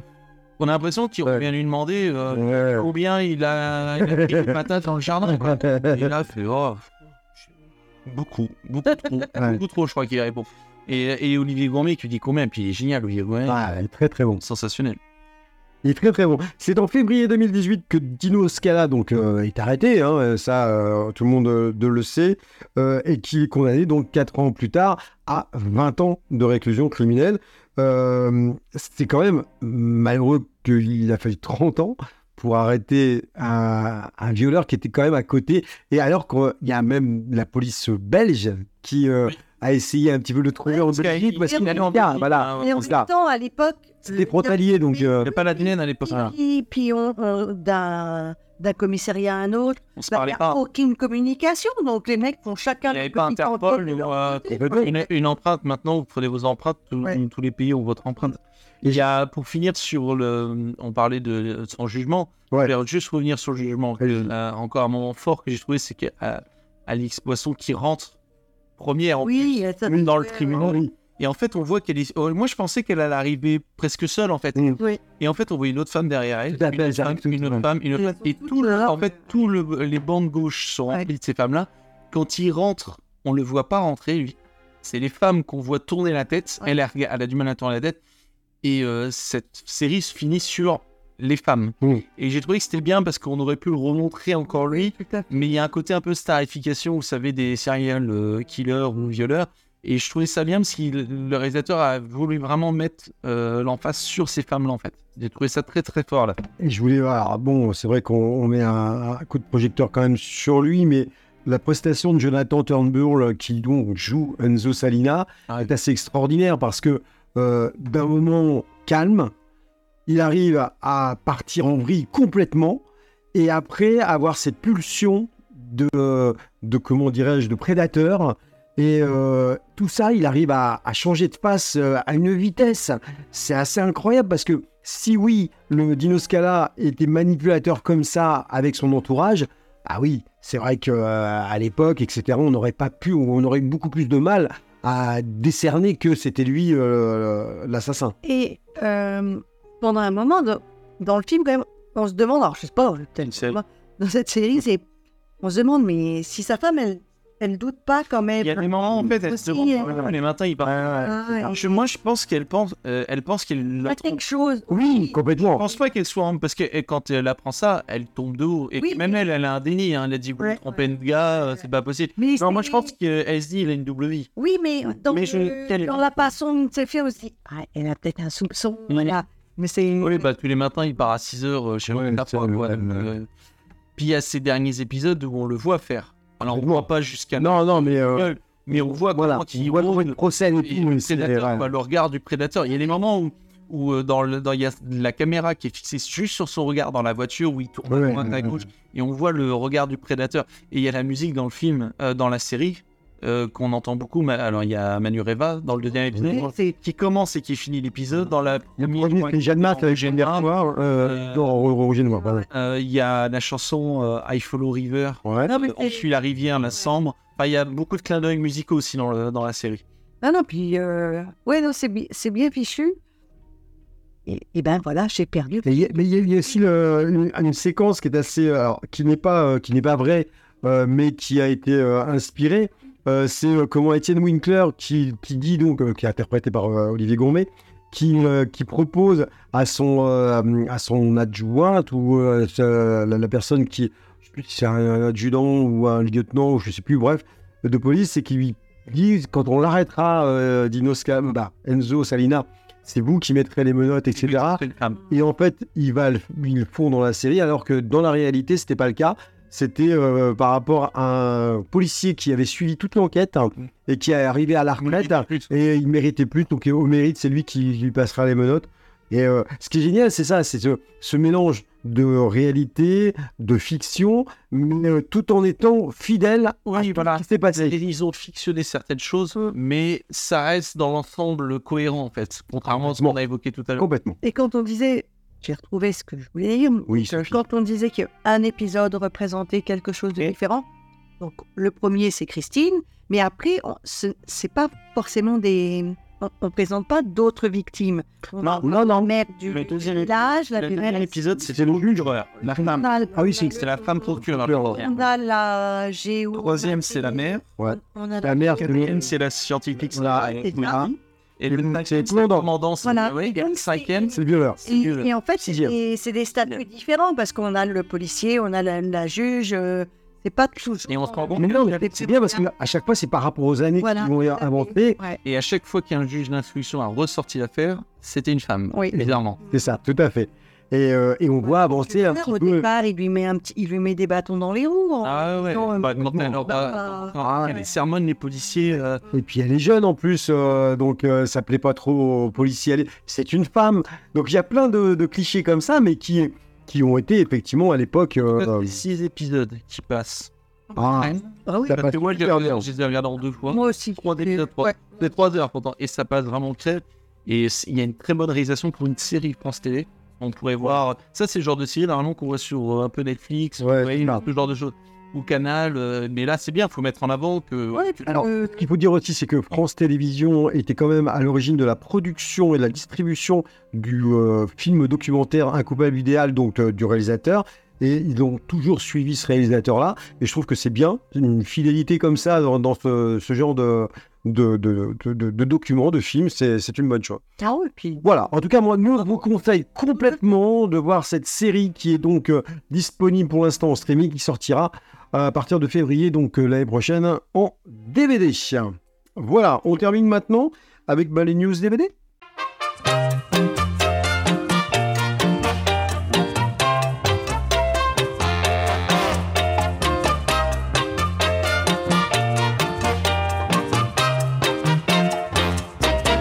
Les sorties vidéo du mois de décembre. Alors, les news DVD de ce mois de décembre, oh, il y a des bonnes choses et des moins bonnes. Alors, tout d'abord, Yannick, que nous vous conseillons bien entendu, euh, qui euh, donc euh, est sorti cette semaine et qui est franchement un bonheur, le nouveau film de Quentin Dupieux. Vous avez également En eau très trouble, ça, ça a troublé énormément Christopher, on s'en souvient, chez Warner Vidéo. Un coup de maître que je vous conseille, le film de Rémi Besançon, euh, qui est sorti chez ESC Vidéo, euh, qui sortira donc le 13 décembre, pardon. Blue Beetle, le DC Comics de chez Warner Vidéo qui sort le 14 décembre. Vous en avez parlé, vous avez été euh, conquis, ou en tout cas vous avez bien aimé, Grand Turismo qui sort chez Sony Vidéo le 20 décembre prochain. Et pour terminer, on en avait déjà parlé bien entendu, la Palme d'Or de Cannes 2023, Anatomie d'une chute, le 21 décembre chez Arcades Vidéo. Et vous savez que j'aime bien les rééditions. Eh oui. Belle réédition en 4K Steelbook de, de Rio Bravo. Ah oui. Avec euh, John Wayne, Dean Martin et euh, Rick Nelson, qui est euh, un très bon euh, western que je recommande. Qui est sorti, je crois, chez Warner Vidéo, c'est ça? Je ne sais pas. Moi, je crois, moi, je crois. Voilà. Ah, je, je, je- Mais non, mais c'est. je ne peux pas vous dire. Non, mais après, voilà, c'était simplement parce qu'on les salue. Je mets un clin d'œil à maman parce qu'elle adore ce film. Alors, on embrasse votre maman, alors. hein Qui la salue. Ça nous fait plaisir. Voilà. Eh bien, euh, c'est tout pour ce qui s'appelle. Ce qui, ce qui est donc sur les news vidéo, c'est pas la peine d'aller plus loin. Ah bah non, parce que vous pouvez pas. Enfin, je sais pas quoi. Je, je m'arrête là.